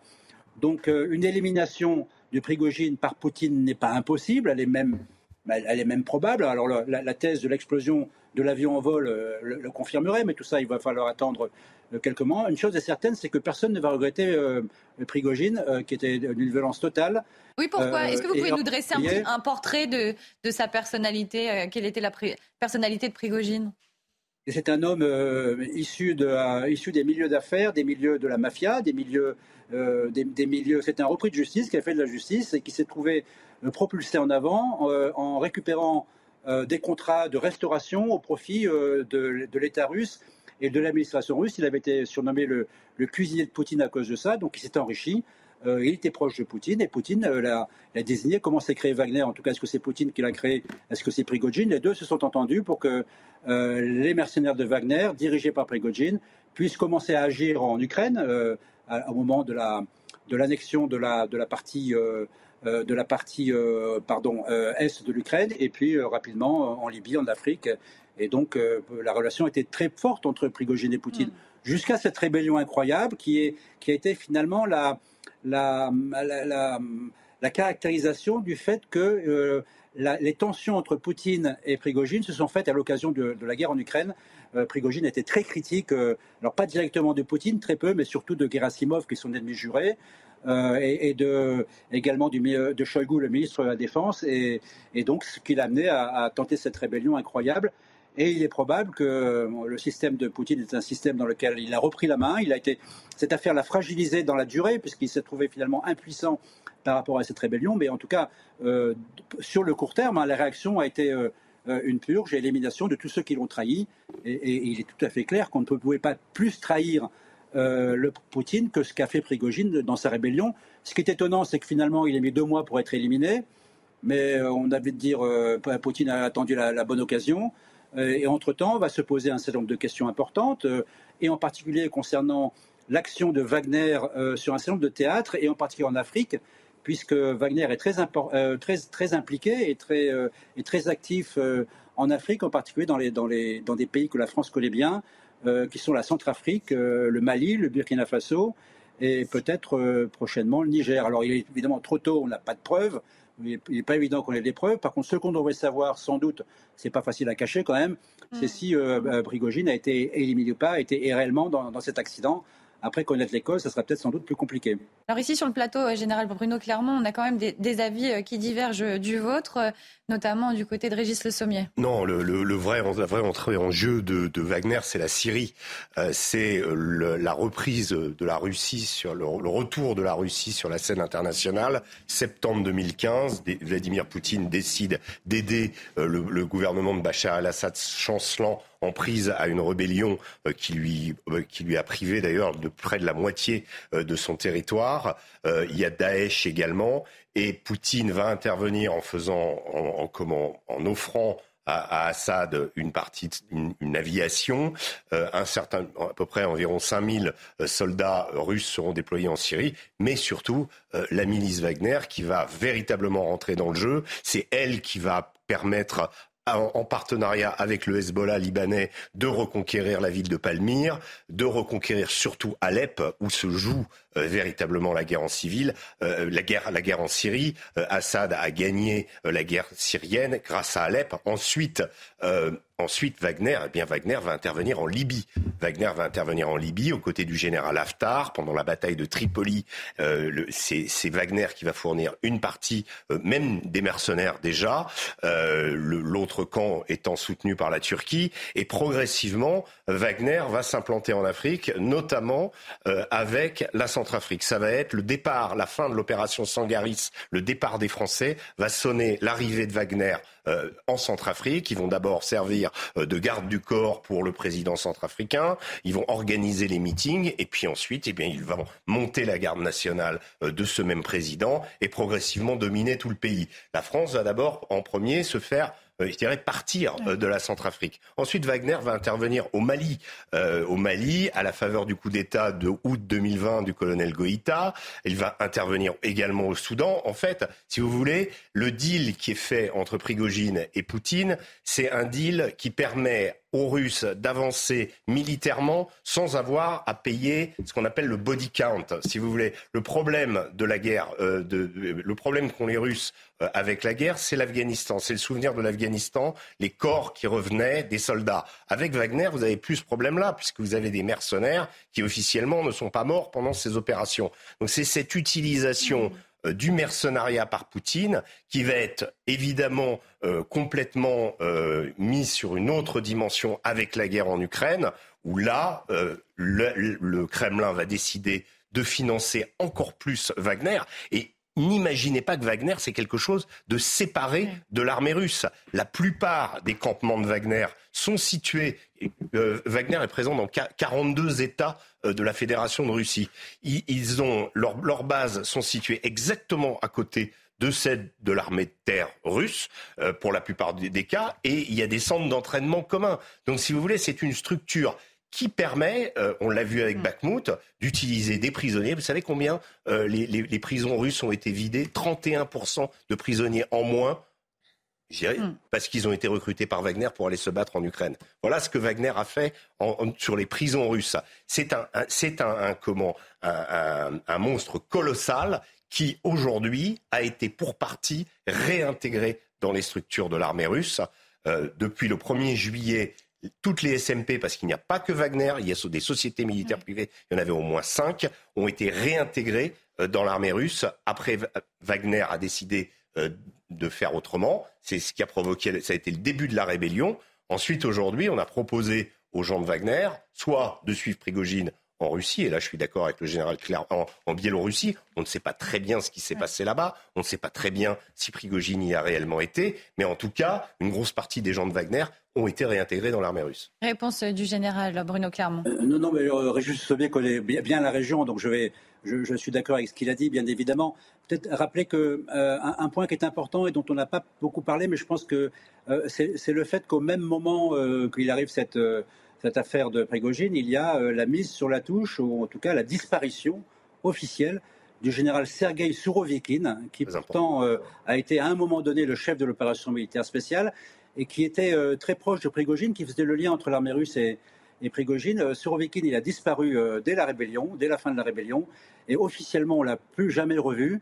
Par contre, officiellement, on vient d'apprendre aujourd'hui qu'il était relevé de son commandement à la tête des forces aérospatiales russes et remplacé par un successeur qui n'est pas encore nommé.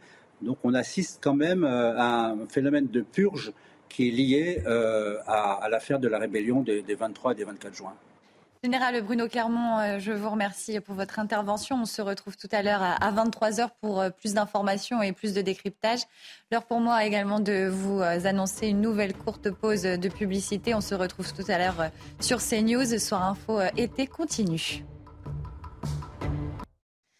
De retour euh, sur CNews, vous êtes bien euh, dans Soir Info euh, été. Merci beaucoup d'être avec nous.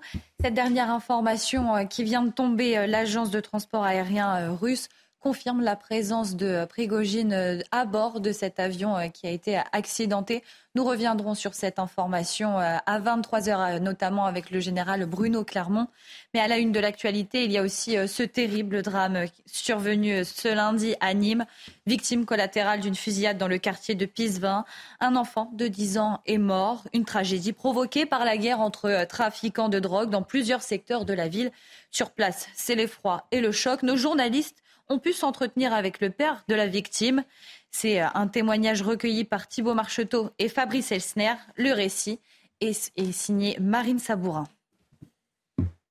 48 heures après euh, la mort du jeune Fayette, cet enfant de 10 ans qui a été tué euh, dimanche par euh, une balle lors d'une fusillade, les trafics reprennent et puis de temps en temps les policiers font une descente, ils sont une dizaine, ils contrôlent l'identité de certaines personnes, d'autres fois ils montent dans les étages, là aussi il y a un contrôle d'identité. Il faut savoir que les habitants en ont un petit peu ras-le-bol euh, de ces euh, trafics. Beaucoup de mamans que nous avons euh, rencontrées nous disent on a peur, c'est la terreur, il faut que l'État fasse quelque chose, il faut qu'il y ait du mieux socialement, il faut qu'il y ait du mieux au niveau de l'urbanisme et il faut surtout du mieux sur la sécurité. C'est pour ça que beaucoup de mamans demandent par exemple qu'il y ait un commissariat qui soit ouvert dans le quartier de Pisseva. Et comme vous avez pu le remarquer, ce n'était pas un sujet de, Marine Sabourin, mais plutôt les informations de Jean-Luc Thomas accompagné de, Sacha Robin. On les remercie, ils sont sur place actuellement. Maître Pierre-Henri euh, Bovis, encore un drame euh, qui touche euh, une jeune victime, 10 ans, victime collatérale de règlement de compte. Quand est-ce que ça va s'arrêter? C'est une très bonne question. Effectivement, on se demande si, si la racaille doit accumuler les corps pour que justement nos élites politiques se réveillent et prennent les choses en main. Il y a plusieurs choses moi, qui m'interpellent dans, dans cette affaire. Bon, sur un plan judiciaire, euh, qu'on ne va pas commenter, à part peut-être un, point rappelé important de la procureure de la République qui a indiqué que euh, cette famille se trouvait en réalité au mauvais endroit, au mauvais moment, ne participait d'aucune manière, de manière indirecte ou, Il ne devrait même plus y avoir de mauvais moments, en fait. Comment il ne devrait plus y avoir de mauvais moments. Il ne devrait même plus y avoir de mauvais moments, mais en tout cas, euh, du moins, il n'y a aucun antécédent, il n'y a aucune raison que cette famille soit impliquée justement dans, dans, dans, cette affaire. Et donc c'est d'autant plus tragique qu'un enfant de 10 ans a, perdu la vie. Et justement, je pose une question, où sont euh, toutes ces bonnes âmes euh, et euh, ces bien-pensants qui se réveillent lorsque il est possible de mettre en accusation l'État ou, la police? Elles sont où toutes ces bonnes, ces bonnes âmes? Là, effectivement, on a un ange parti trop tôt.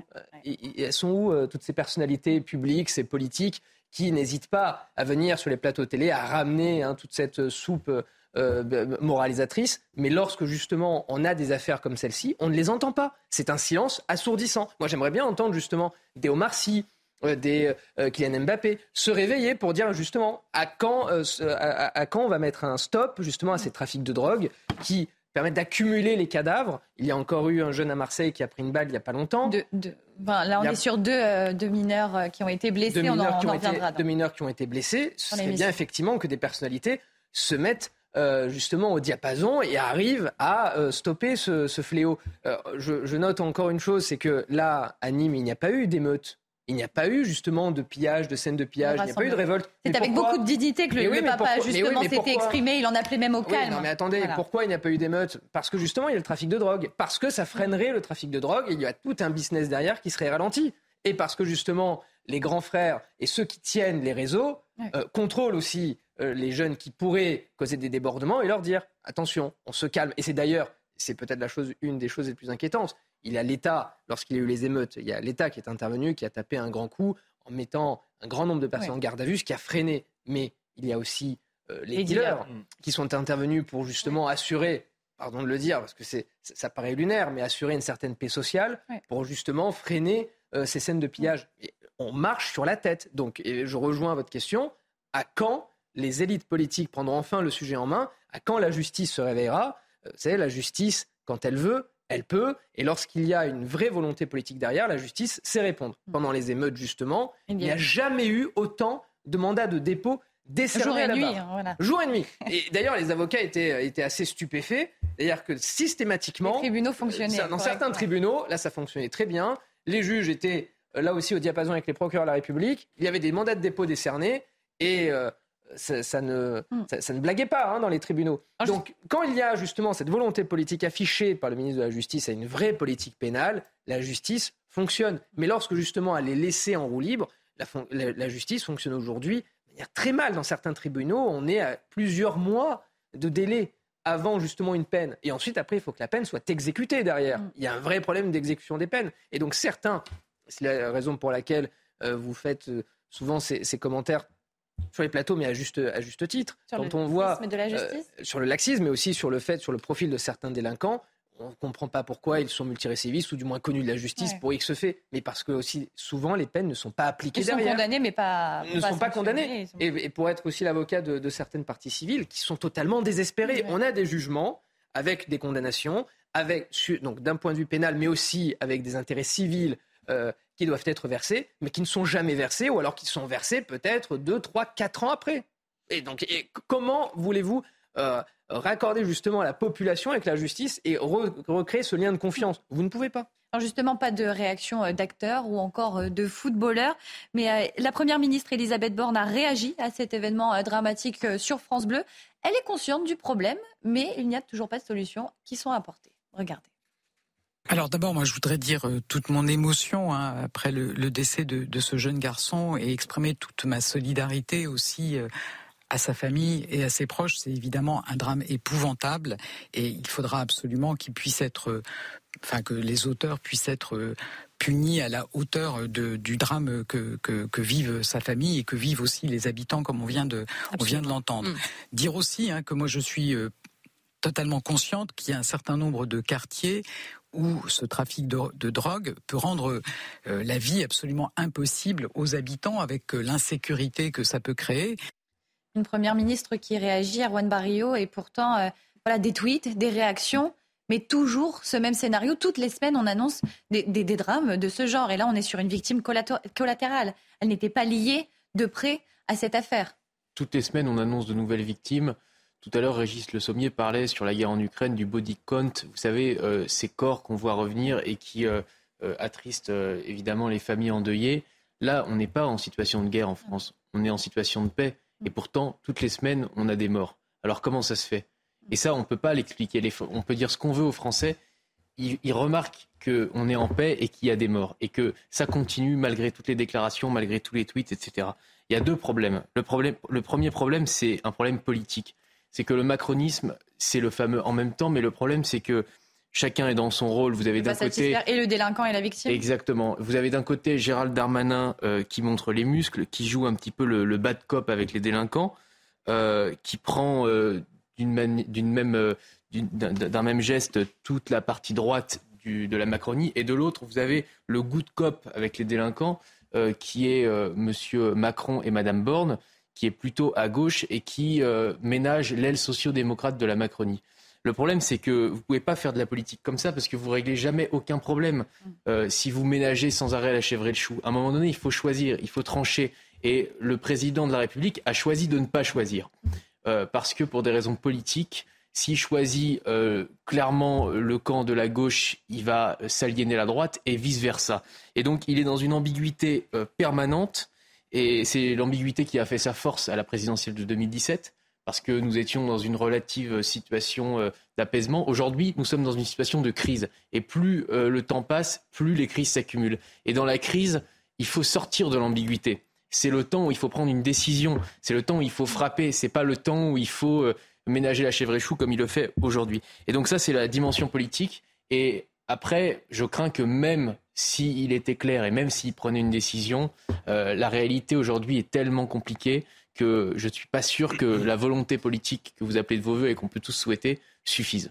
Moi, au-delà du fait qu'ils doivent ménager son aile gauche et son aile droite, il y a sans doute une part d'idéologie dans euh, l'inaction en fait euh, d'Emmanuel Macron, euh, mais je ne suis pas sûr que ce soit seulement cela, et c'est peut-être le, plus inquiétant, parce qu'avant même Emmanuel Macron, ses prédécesseurs, et même tout à l'heure, on voyait Nicolas Sarkozy qui avait un discours de vérité, n'ont pas euh, euh, toujours fait mieux. Euh, je crois qu'il y a aussi une absence de volonté politique, tout simplement, parce que d'une part, peut-être on peut se le demander, finalement, les dealers maintiennent une forme de paix sociale. Ça a été rappelé pendant les émeutes. Eux en partie qui ont arrêté les émeutes. ils permettent une forme d'économie parallèle aussi euh, dans ces, dans ces cités-là. Euh, donc ça permet d'acheter la paix sociale. Et ensuite, je crois qu'il n'y a pas la volonté politique, puisque euh, les hommes politiques ne veulent pas assumer les, les, les, les dommages collatéraux qu'une politique vraiment de fermeté pourrait entraîner. C'est-à-dire tout simplement des morts, des blessés.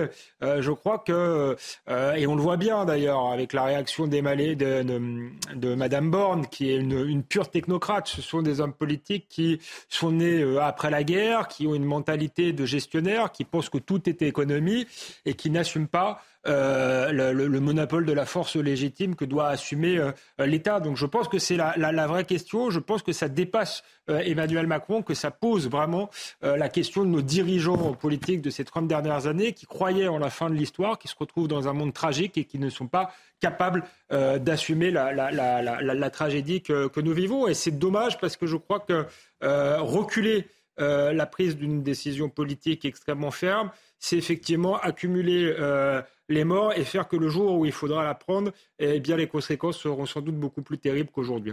Maître euh, Pierre-Henri Bovis. Surtout, c'est extrêmement, euh, extrêmement vicieux parce que le, le, fait d'accumuler ainsi euh, ce qu'on appelle aujourd'hui tristement des faits divers, mais qui sont en réalité des, histoires tragiques et des, et des faits d'horreur, amène à banaliser complètement la violence dans ce pays. Et euh, c'est Romain Gary qui disait que l'excès de tolérance amène à accepter l'intolérable. On avait Emmanuel Macron pendant les émeutes au concert, force, bah voilà, c'est normal. Et on a un Emmanuel Macron soirée d'émeutes. Et, on a des politiques qui détournent le regard, ou du moins qui effectivement bon, expriment avec, euh, avec compassion euh, leurs sentiments à la radio. C'est bien beau, mais, mais, derrière, on veut vraiment des, des, actions, une action, une action forte. J'ai un coup de poing dans, un coup de pied dans la fourmilière. Euh, on, a beaucoup reproché à, Nicolas Sarkozy, euh, vous savez, son, coup du Karcher euh, dans, dans, les banlieues, mais au moins il envoyait un message extrêmement fort. il se déplaçait sur le terrain, il allait voir les habitants, il avait peut-être des formules un peu choc qui avaient créé à l'époque polémique, mais au moins, il, crée, si vous voulez, un, espoir. Alors après, il a, il a déçu, euh, déçu certains, mais en tout cas, du moins, il y avait un vrai message politique envoyé. Après, il faut qu'il soit suivi, évidemment, ce message. Mais aujourd'hui, le problème, c'est qu'on n'a ni action, ni message. Et on a voilà ces victimes qui se retrouvent à l'hôpital. Écoutez euh, le témoignage de l'oncle du petit euh, garçon qui, qui est décédé. Un témoignage recueilli par Thibault Marcheteau et Fabrice Elsner. C'est l'injustice, quoi. Je, ne sais pas, c'est tout. C'est cruel. Ils ne sont même pas dit si c'était la bonne voiture ou pas. Alors qu'il y avait des enfants à l'intérieur. On venait juste de, On allait juste se balader, quoi. Ben, choqué, quoi. Je sais pas. On est tombé au mauvais endroit, au mauvais moment. Un drame qui a provoqué une vive émotion au sein de, ce quartier à Nîmes, dans, dans ce quartier des Pisevins. Et l'émotion des habitants est toujours présente. Regardez ce sujet tourné par nos reporters sur place.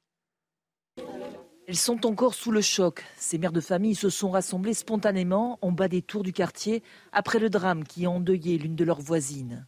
Je me trouvais euh, à un kilomètre d'ici, mais quand même de là où j'étais, je les ai entendus. Je, me suis dit, voilà, c'est des tirs.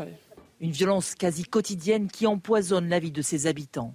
Le samedi, moi, j'ai vécu euh, cette scène, mais c'était plus dans le, quartier en haut.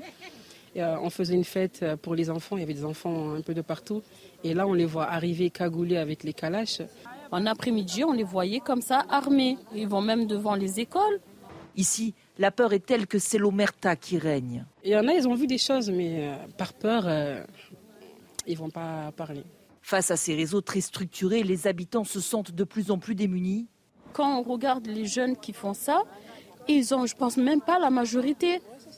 Voilà pourquoi, parce que pour s'en sortir, il y avait à l'époque où j'ai aménagé ici, il y avait un poste de police, euh, je ne sais pas comment on dit là, de proximité qui était là. Ils ont fermé son parti. Dans cette cité, le quotidien est rythmé par les règlements de compte depuis des années, 8 en 2020, 3 en 2021, la plupart dans les quartiers de Pisevin, du Chemin Bas et du Mas-de-Mingue, trois secteurs périphériques de Nîmes constitués de barres d'immeubles et de tours.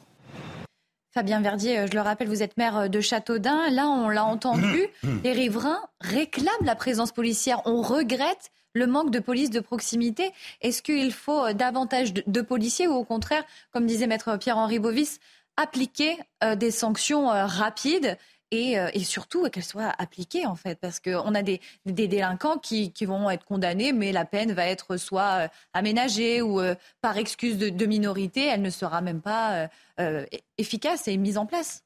bien sûr, il y, a la, question de la politique pénale, ça a été dit. Moi, je pense que sur la sécurité publique, c'est l'État qui est le garant de l'ordre mm. public dans notre pays et c'est à l'État de, prendre ses responsabilités au, ministère de l'Intérieur. Et c'est vrai que la France ne parvient pas à résoudre ce problème de sécurité. On en arrive à des riverains qui réclament des policiers en bas de, de, leur Alors, il parle aussi de police municipaux, de policiers municipaux, évidemment, mais, l'ordre public, c'est la police ou la gendarmerie et c'est à l'État de, la porter. Après, j'étais hier euh, invité aussi euh, à, Punchline été, votre mm. collègue Sandra, Sandra Busson le disait très clairement, c'est beaucoup plus complexe que ça. Il y a les points de deal, euh, ça arrive par le Havre, ça arrive de la Colombie, c'est des schémas très compliqués. Oui. Euh, c'est un marché à 3-4 milliards d'euros par an, euh, la, drogue dans notre pays. Donc il faut une sanction modèle, une politique pénale modèle. Il faut un travail sur l'éducation, il faut un travail de proximité dans ces quartiers, il faut un travail de vidéosurveillance. Hmm. Il y a des guetteurs, il y a des jeunes qui ont 15-16 ans, etc. Il y, a, une politique multiple à mener pour... Politique sociale aussi pour que les jeunes fassent autre Sécuritaire, sociale, d'éducation, à, à, tous les niveaux. Et, et c'est vers ça qu'il faut aller. C'est vrai que je suis d'accord. Peut-être que le gouvernement n'est pas assez offensif sur ces sujets depuis plusieurs années. Régis Le Sommier, c'est un avis que vous partagez? Oui, c'est un avis que je partage parce que, enfin, on a, on a vu cette vidéo avec ce, jeune avec une Kalachnikov qui remonte en train de rafaler. Euh, moi, je me demande quand est-ce qu'on va, enfin, on va pas tarder à voir des scènes comme on en a vu au Mexique avec les cartels, c'est-à-dire que comme ce sont des affrontements, si vous voulez, entre bandes, à mm. Marseille par exemple, c'était très clair, il y avait deux bandes rivales. Maintenant, il y en a, il y en a d'autres qui se sont créées, avec qui ont des tueurs à gages. On en a vu un intervenir sur les réseaux sociaux l'autre jour, expliquant qu'il était capable de mener des opérations jusqu'à Paris. Euh, il rigolait, etc. Donc ça, ça sent, on est, on est dans, un, dans une situation. Alors je dis, le cartel mexicain, c'est quand même une autre dimension. mais on s'en euh, approche, c'est on s'approche progressivement sur des gens qui font peser euh, un ordre social, qui crée un ordre social dans les quartiers, euh, qui provoque, euh, si vous voulez, qui mettent des populations entières en coupe réglée, parce que les jeunes qu'ils utilisent, bah, ils, les, utilisent parce qu'ils savent très bien que ce sont des mineurs, qu'il ne leur arrivera rien, ou en tout cas que la, sanction sera moindre. Et puis après, il y a la quantité d'argent que ça rapporte. Moi, je lisais à propos de Marseille que dans la cité de la Paternelle, il y a trois points de deal donc chacun rapporte, c'est ceux qui rapportent le plus, 150 000 euros par jour. Voilà. Et que la moyenne pour Marseille, c'est 80 000 euros par point de deal. Donc euh, évidemment, quand vous avez une telle quantité d'argent, eh ça vaut le coup de faire tous les sacrifices, ou en tout cas d'être prêt à lutter pied à pied quand un gang rival vient essayer de vous disputer le pactole. Donc la, la vraie question, elle est là. En plus, la plupart des gros dealers sont sans doute vivant à Dubaï ou à l'étranger, etc. Donc en fait, tout ça, tout ce maillage existe. Euh, bon, il y, a des, y a des maires. Alors aujourd'hui, je sais qu'il n'est pas en, grande forme. C'est Rudy Giuliani qui avait eu des résultats à New, à New avait complètement euh, nettoyé sa ville. Euh, il arrive aussi au Mexique, dans certains, dans certains cas, que des gangs aient été démantelés. Euh, je pense en particulier. Euh, oui, regardez à l'écran. Là, on voit c'est comment c'est organisé euh, en bas, en bas des, des, immeubles. Voilà, au vu à la suite tout le monde. Alors, oui, bien sûr, mais, mais ça devient, voilà, on, on, se rend compte qu'on est passé dans une autre dimension et on se rend compte que l'ordre républicain, malheureusement, mm. face à tout ça, eh ben, il a du mal à se restaurer. on peut pas mettre la CRS 8 en permanence. Euh, on a presque l'impression, je dis la CRS 8, euh, on l'a vu, on l'a vu la CRS 8 est arrivée là. En fait, l'équipe qui était à Marseille euh, a été de moitié, et puis il y a un effectif qui reste à Marseille, l'autre à, Nîmes. Très très bien, mais la, CRS 8, elle fait un travail euh, en superficie. Elle, arrive dans des coups mm. ponctuels. Mm. Elle n'a absolument pas les, capacités, par exemple, d'une unité comme la BRI, qui fait de l'investigation, euh, qui va remonter euh, le, réseau et, arrêter la plupart des personnes. Donc en fait, l'idée, l'idée est là, mais ça, ça se fait sur du long terme. La, CRS 8, bah, elle provoque ce qui s'appelle une volée de moineaux. Euh, qui prennent des vacances euh, pendant une semaine pendant qu'elle est là et qui ensuite reviennent se réinstaller bah, avec leur euh, siège devant le point de deal. C'était l'avis de David Olivier Réverdi, secrétaire national Alliance. Et ensuite, je vous donne la parole, maître. La CRS 8 ne remplacera pas le travail de fond. La CRS 8 vient sur des épisodes d'ultra-violence, vient sur le fait pour sécuriser, pour pacifier un, euh, j'allais dire un territoire, là la cité Pisevin en l'occurrence euh, à Nîmes, de manière à ce qu'elle ne s'embrase encore plus. Euh, l'aide de la CRS 8 est extrêmement important et est appréciée de nos collègues de terrain, de nos collègues locaux. Néanmoins, forcément, la CRS 8 ne remplacera pas le travail d'enquête et le travail du quotidien. Ce n'est pas son rôle mettre une réaction sur ces propos et cette, ce constat, puisque la CRS 8 est limité dans son action finalement face à ce fléau qu'est le trafic de drogue. Euh, c'est exactement ce que vous disiez, c'est que c'est une solution très court-termiste pour essayer de calmer un peu les, choses et rétablir une situation euh, euh, comme on peut, mais, mais ce n'est pas le rôle de la CRS 8. Si vous voulez, il y, a plusieurs axes de développement. un, il faut recruter davantage de magistrats pour que la justice puisse fonctionner normalement. Je parlais tout à l'heure de la difficulté à exécuter les peines. Vous savez, en, France, on a quatre fois moins de magistrats que la moyenne européenne. On a à peu près 11 magistrats pour 100 000 habitants. La moyenne européenne, c'est 43 magistrats. C'est clairement quatre fois moins. Donc il faut recruter. Alors Eric Dupont-Moretti a, mis sur la table d'argent pour euh, justement hein, revaloriser le, budget de la justice. Mais évidemment, on est encore loin du compte. L'écart est tellement grand qu'il faut évidemment, à mon avis, attendre encore quelques années avant qu'on puisse rattraper euh, nos voisins européens. Et ensuite, il faut une réponse pénale systématique. C'est-à-dire que lorsqu'on a une, sanction qui est, qui est prononcée, il faut évidemment l'appliquer derrière et ne pas attendre justement un certain délai. Sinon, ça crée évidemment un sentiment, un, de laxisme, qui en réalité n'existe pas. La justice, et, je casse un mythe, la justice n'est pas laxiste. Alors on a toujours évidemment euh, de, certains cas euh, qu'on peut évidemment mettre en avant. Mais la justice suffoque, mais surtout les magistrats rendent des décisions après en fonction des dossiers qui leur sont présentés par euh, les enquêteurs. Quelquefois, le travail d'enquête n'est pas suffisamment bien fait puisqu'on a quand même un certain nombre de, euh, de, textes qui encadrent les libertés, il faut euh, s'en réjouir, et qui protègent justement de certains vices. Il faut que les enquêtes soient bien menées, mais lorsque les magistrats sont saisis de dossiers bien constitués et rendent des décisions, la plupart du temps des décisions dures, qui sont des, peines qui sont fermes, des peines qui sont prononcées, mais derrière, il faut qu'elles soient exécutées. C'est le problème de l'exécution de la peine qui aujourd'hui patine clairement. Euh, Erwan Barillot, sur, cette, euh, sur ce sujet de la, peine, est-ce que la justice, au contraire, doit être, plus forte que la présence policière euh, sur le terrain? Je ne sais pas si c'est la question de la justice. effectivement, vous avez raison, sûrement que la justice est trop laxiste. Mais toutes ces institutions-là, la justice, la police, l'État-providence, etc., sont des institutions qui ont été créées sur un corps social homogène qui les reconnaissait. Aujourd'hui, on est dans une situation où euh, ce corps social est euh, en mutation. Euh, il s'ouvre à, des apports étrangers qui ne reconnaissent pas son autorité et il est en déliquescence. Il y a une reconfiguration du corps social qui, qui se produit dans ces quartiers qu'on qualifie souvent de territoires perdus de la République. Et donc, vous avez parlé tout à l'heure de, des gangs rivaux qui sont vus comme des manques à gagner mais la police française est également vue comme un manque à gagner pour, euh, pour une partie de ses habitants. qui vont finalement les recevoir comme des ennemis. Et donc cet ordre social en mutation, il est en réorganisation aussi.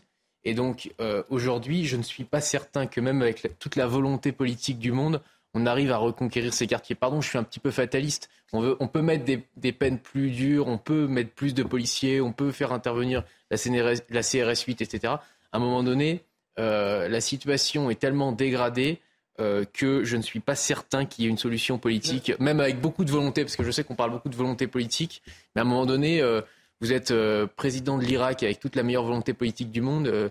vous n'arrivez pas, à, gérer la situation. On n'est pas encore l'Irak et je vous rejoins, la, situation est très difficile, mais euh, je pense que ce, genre de discours, pour le coup, nourrit euh, l'inaction. Et d'ailleurs, c'est le discours euh, quasiment de, du Premier ministre qui dit c'est très compliqué, il y a des réseaux, etc. certes, mais je crois qu'il y a quand même un message d'autorité à envoyer parce qu'on n'est pas encore l'Irak, justement. Et certes, le, corps social est déliquescent. Je l'ai dit au moment des, émeutes, la, la, question du trafic de drogue, il y a une partie euh, de la population qui est en sécession, euh, disons-le euh, franchement. Mais je crois que si on envoie le, signal d'un État fort, il sera davantage respecté. D'autant plus que ces individus respectent en réalité la force. Donc, je ne crois pas que c'est avec des, des, des discours, des, je dis pas du tout que c'est ce que vous faites, mais Parfois, on a des discours autour du, vivre ensemble. Je crois qu'ils euh, se moquent de nous avec ce type de discours-là. Par contre, un, discours de force et un discours qui sont susceptibles de comprendre. Ensuite, euh, si on veut, il faudra reconstituer toute euh, une chaîne pénale en réalité, parce qu'effectivement, la, justice, est enfin, l'autorité de l'État, c'est un tout. C'est à la fois la police et c'est à la fois la justice. C'est à la fois des places euh, en, prison. Euh, donc ça ça, va mettre du temps, mm. euh, mais il y a peut-être des signaux à, envoyer avant. On va peut-être trouver ça excessif, mais il y a des maires qui ont réclamé l'armée euh, pour faire face euh, au trafic en drogue. C'est quelque chose qu'il ne faut pas euh, totalement exclure si on considère effectivement qu'on a un corps social avec des personnes en sécession qui sont des ennemis de l'intérieur. On a des drames voilà, qui se déroulent à Nîmes. On peut se demander si Nîmes est la nouvelle Marseille. La ville la plus pauvre de France est aux mains des trafiquants de drogue. Mais cela, ce n'est pas récent. Vous allez voir les explications de Célia Judas. Voilà plusieurs années déjà que le quartier de Pisevin à Nîmes est le théâtre d'affrontements sur fond de trafic de drogue. En janvier dernier, un homme de 39 ans a été abattu lors d'une fusillade dans le quartier. Quelques mois plus tard, face à l'aggravation des affrontements entre gangs, la mairie avait dû faire le choix de fermer la médiathèque par souci de sécurité. Une situation qui, malgré les moyens déployés sur place, s'envenime chaque jour davantage. Le phénomène existe depuis quelques années, bon un peu plus récent que Marseille. Mais oui, ça prend une tournure, euh, gravissime. D'ailleurs, euh, pour preuve, bah, la médiathèque a été fermée, le CRS 8 avait été déployé à ce moment-là. Euh, la situation s'était calmée durant leur, séjour sur Nîmes, mais après tout avait recommencé. Depuis des années, les habitants du quartier craignent pour leur vie. Pas peur de te prendre une balle, c'est pas possible d'avoir des palpitations, même en entendant un bruit maintenant. Où j'ai mon fils qui me dit maman, maman, il y a les voyous, il y a les voyous, vite, on ferme la fenêtre. Non, c'est pas une vie. Malgré une centaine d'interventions menées dans le Gard depuis le début de l'année, les points de deal à peine démantelés sont aussitôt réappropriés par de nouveaux dealers. D'après la préfecture, à Nîmes, les règlements de compte liés au trafic de drogue auraient fait huit morts entre 2020 et 2021. Alors on parlait tout à l'heure de Nicolas Sarkozy qui avait euh, parlé du Karcher, justement euh, dans les cités, euh, face aux, dernières émeutes il y a quelques années, en 2005, c'était ça pour, pour les Karcher? Et puis Bruno Barto-Chetti, porte-parole de Unité SGP Police, qui lui propose une toute autre solution. Pour lui, il faut euh, tout raser et tout sécuriser. C'est la totalité de la population qui est empoisonnée. Et d'ailleurs, le problème, il est, lié surtout à, ce, à ces cités qui sont aujourd'hui euh, obsolètes. Elles ont 50, euh, 60 ans. on employait un terme qui pouvait faire bondir à une époque, allez, il faut tout raser, reconstruire. Mais oui, il faut franchement, il faut tout raser et sécuriser une population qui est aujourd'hui est prisonnière de ces voyous. Alors c'est difficile de parler de nombre, mais on va dire une trentaine, une quarantaine, mais c'est largement suffisant pour empoisonner la vie d'une population, qui, a qui, aspire qu'à la, tranquillité. Fabien Verdier, euh, on rase tout, on recommence tout, euh, ou au contraire, euh, on essaye d'aller vers de meilleures solutions et d'accompagner ces personnes qui, qui se sentent abandonnées Parce qu'on a des riverains quand même qui vivent aux côtés de délinquants, qui sont à la merci de délinquants. On l'a vu à Nîmes, on le voit à Marseille, on le voit régulièrement sur cette chaîne. Comment on arrive à, changer la donne dans, ces quartiers qui, euh, selon Erwan Barrio, pourraient être euh, un petit peu désespérés? Tout à fait, ils sont désespérés. Moi, j'en parle souvent. Ce sont les classes moyennes, ce sont les classes populaires qui subissent euh, ces trafics de drogue, ces, ces, narcotrafiquants et ces règlements de compte entre bandes rivales, et à Nîmes ou, ailleurs. Et moi, je reviens à l'État qui est le garant, encore une fois, de l'ordre public, l'État régalien, la justice, la police. Euh, l'ordre public, c'est essentiel et c'est à l'État de, garantir cela. Et jusqu'à l'éducation, évidemment, il faut aller jusqu'à l'éducation et au social. Il faut attaquer sur les deux sujets, répression et prévention. Parce qu'on voit que les délinquants sont de plus en plus jeunes, les victimes également. On a des guetteurs aussi qui traversent la France pour rejoindre Marseille, rejoindre Nîmes. On est euh, sur, euh, sur une société et une jeunesse qui, pour l'argent facile, risque sa vie. La, jeunesse est capable du meilleur, mais surtout là en ce moment du pire, et a perdu littéralement, littéralement toute valeur. Est-ce qu'un discours comme celui d'Emmanuel Macron à borne les mimosas sur la jeunesse pourrait éveiller des consciences. Bien sûr. Je pense qu'on est tous d'accord autour de cette table. Autour de cette table. Non, mais tout à l'heure, on parlait de, police de proximité, on parlait d'école, etc. Et, évidemment, c'est le point crucial, puisque là, on a discuté de la chaîne pénale et, du problème d'exécution des peines, etc.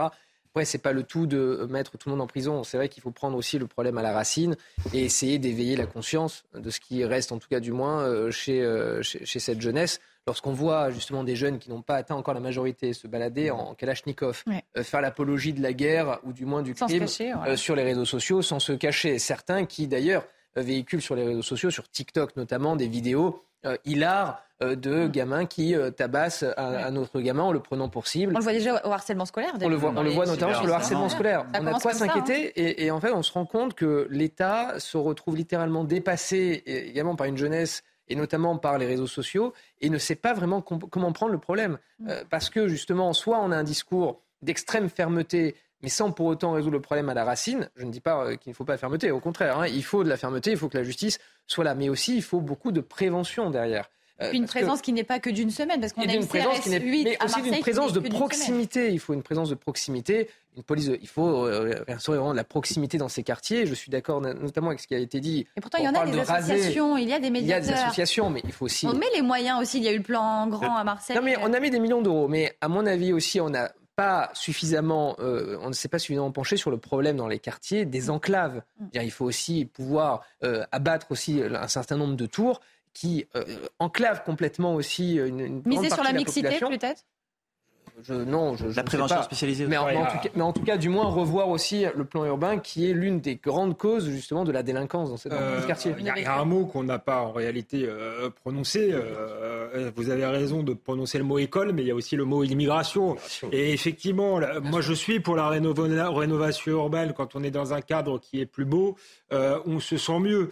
Euh, mais ça règle pas tout. C'est un cadre plus beau qui est dégradé juste après. qui est juste après. Ça règle pas tout. On l'a vu avec la politique de la ville. Donc il faut le faire, mais c'est pas suffisant. Si euh, ensuite vous refaites venir des populations euh, qui n'auront pas vocation à s'intégrer parce qu'elles viennent de pays qui sont en guerre, parce qu'on n'a pas les moyens aujourd'hui de les intégrer, parce qu'elles rejoignent des populations qui elles-mêmes n'ont pas déjà été intégrées, vous reconstituez euh, des zones de délinquance euh, et de non-droit. Donc on parlait de, de chaînes. effectivement, ça commence à l'école, mais il y a également la question de, de l'immigration et sans doute du moratoire qu'il faut mettre en place sur l'immigration. Bah, pas un moratoire sans doute définitif, mais réussir d'abord euh, l'intégration, parce que c'est vrai que sans doute euh, ces dealers-là ont une carte d'identité euh, française, mais quand on aura réglé tous ces problèmes-là, on pourra peut-être faire venir d'autres personnes. Là, ça me paraît pas raisonnable, ça apparaît comme le tonneau des Dadaïdes de rajouter en permanence mm. des problèmes sur des problèmes qui existent déjà. Régis Sommier. Même ce, qui est, ce qui est en train de se passer, enfin ce qui s'est déjà passé, c'est aussi euh, des, tensions ethniques, enfin, des, conflits ethniques euh, autour des, trafics de drogue.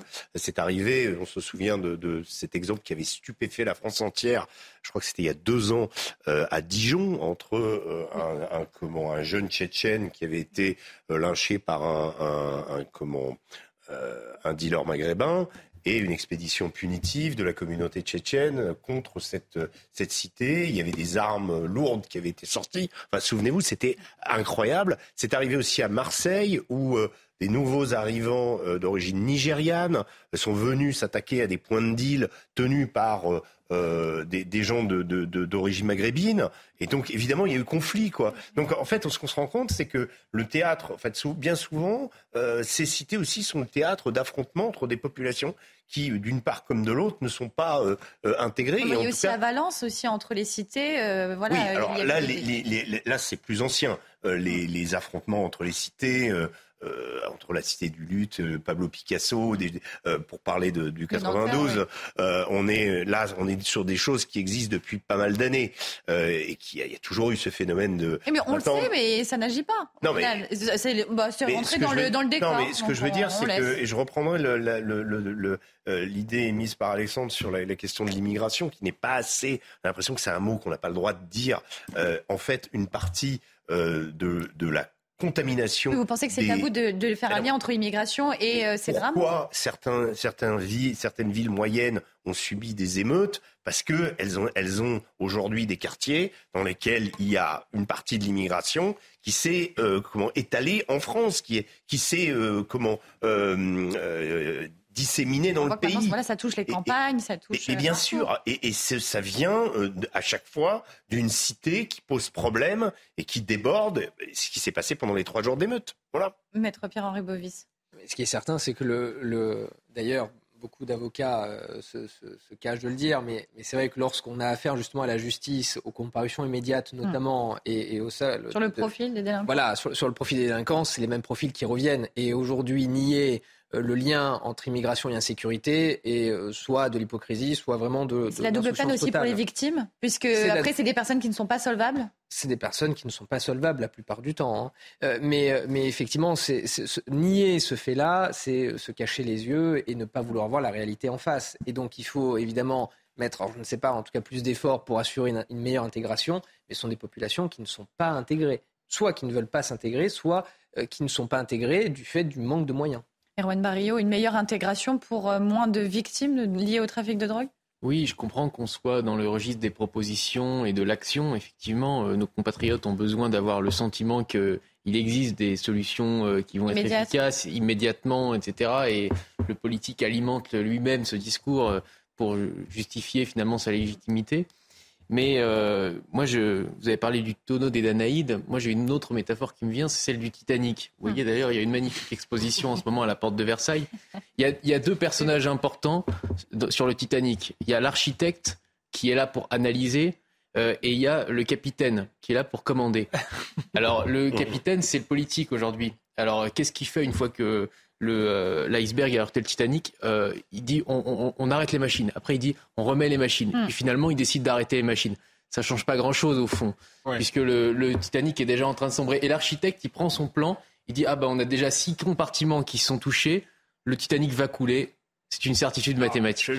vous avez, et donc là, on fait le constat. raison, et je veux pas tomber dans le Yaka Foucault, mais j'ai quand même le sentiment que depuis des années, c'est pour ça que je faisais euh, un récapitulatif euh, historique. Je disais que c'était même propre à leur génération. C'est une génération qui a théorisé euh, le fait que c'était la fin de l'histoire, que l'histoire n'était pas tragique, qu'il ne fallait plus de frontières, que l'économie allait tout régler. Donc on Justement, a eu une classe politique tragique. de commandants et on le vit en ce moment. De commandants qui ne commandent pas. Donc si les commandants commençaient par commander, peut-être euh, que ça se passerait mieux. Et ensuite, vous avez peut-être raison, il y a un lent affaissement et peut-être que euh, bah, la France va disparaître et que ce sera un chaos euh, total. Mais à ce moment-là, j'arrête d'aller sur les plateaux euh, télévisés. Restez pour donner vos analyses. Donc voilà, je, je, comprends votre, votre point de vue, mais je pense qu'on n'a pas encore tout testé comme, comme, comme, comme, solution. En réalité, même, pas, même pas la moitié. Je trouve déplorable que les commandants ne commandent pas. On a vu le, euh, Emmanuel Macron qui, sur la question de l'immigration, justement, a expliqué que la France était de tout temps un pays d'immigration, que c'était comme ça et qu'il n'y avait rien à faire.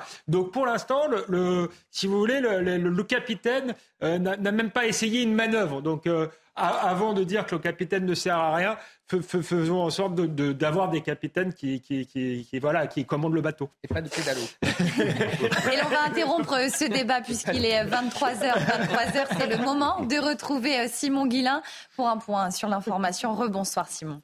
Rebonsoir chère Célia et bonsoir à tous ceux qui nous rejoignent ce soir sur CNews. Le patron de Wagner, Evgeny Prigogine, serait mort dans un accident d'avion. C'est une information communiquée par l'aviation civile russe ce mercredi soir. Dix personnes étaient à bord de cet avion qui s'est écrasé dans la région de Tver, au nord-ouest de Moscou. La mort de Prigogine ne serait une surprise pour personne, affirme la Maison-Blanche.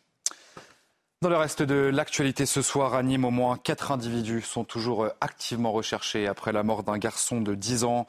Les faits sont produits lundi soir. L'enfant a été touché par balle lors d'une fusillade dans un quartier populaire de la ville connu pour son trafic de stupéfiants. Et deux jours après le drame, eh bien, les dealers ont repris leur activité sur place. Jean-Luc Thomas et Sacha Robin.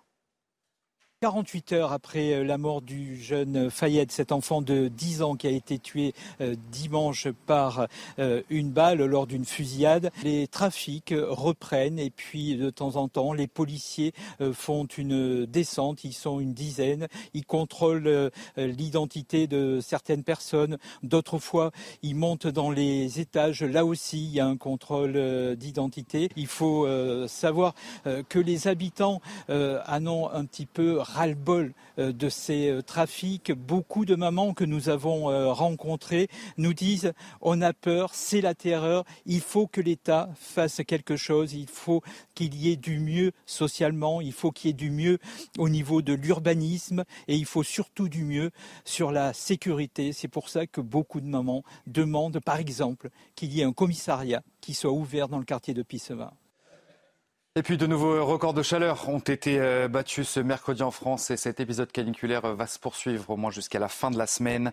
Météo France a d'ailleurs placé 19 départements en vigilance rouge canicule et 62 départements en vigilance orange. Il a fait plus de 42 degrés ce mercredi après-midi à Toulouse et le thermomètre a même dépassé les 43 degrés à Carcassonne. Voilà pour euh, ce rappel de l'actualité à 23h sur CNews. Vous retrouvez tout de suite Célia Barotte et ses invités pour la suite de Soir Info. Merci beaucoup euh, Simon. On se retrouve euh, tout à l'heure pour plus d'informations. Et on retrouve à nouveau Harold Iman. Merci euh, beaucoup d'être avec nous. On va revenir ensemble sur cette annonce, la mort de Prigogine. Quelles sont les dernières informations? Alors c'est l'autorité de l'aviation civile russe qui annonce que son nom était sur la liste des passagers et qu'il est bien monté à bord et qu'il n'y a pas de survivants. Donc si on veut être un petit peu euh, formel, ce n'est pas tout à fait un rapport de police légal qui constate avec des preuves d'ADN que c'est véritablement lui. Mais si on sort d'un film de James Bond, euh, il est mort. Donc euh, voilà, on en est. Et puis bon, c'est un petit peu une vieille habitude soviétique de distiller par petits bouts ce qui se passe vraiment. Bon, et c'est peut-être peut-être un, accident qu'ils agissent ainsi, mais bon, ils observent comment on réagit dans le monde entier euh, et c'est sans doute très amusant pour eux de voir à quel point on se pose la question est-ce qu'il est mort ou non. Euh, il n'est pas seulement mort tout seul, il est mort avec un autre fondateur de Wagner, Dmitri Utkin, qui lui est véritablement le néo-nazi légendaire avec le surnom Wagner. Wagner parce que c'est la musique préférée du Führer, Adolf Hitler. Donc voilà le lien de toute cette histoire. Pourquoi Wagner s'appelle Wagner? Justement, Régis Le Sommier, euh, pendant la pub, vous m'aviez euh, partagé une, une affiche de Wagner et il y avait cet instrument de musique qui rappelle voilà, les, origines de la société. Ils se font appeler les musiciens, en fait, quand on, ils sont sur le terrain et, et, ils posent en général sur les affiches avec un violon. Et on les voyait d'ailleurs euh, quand ils ils avaient conquis euh, les, les, comment, les barres d'immeubles de Bakhmut, à chaque fois, il y avait une sorte de mise en scène avec des instruments de musique. Et euh, même leurs adversaires avaient fini par les appeler les musiciens. Voilà. Nous sommes en direct avec le général Bruno Clermont. Euh, merci, mon général, d'être à nouveau avec nous. Alors, de, de, nouveau, de nouvelles précisions qui ont été apportées? Est-ce que vous avez, vous, une analyse différente concernant cette annonce et cette, cette disparition? D'abord, il est important d'avoir la confirmation de la mort de, Prigogine et puis de ces sept euh, membres de son état-major, dont euh, Dimitri Otkin évidemment, euh, puisqu'il y avait de doutes sur le fait qu'il y avait deux avions, on ne savait pas bien lequel avait été abattu ou pas abattu.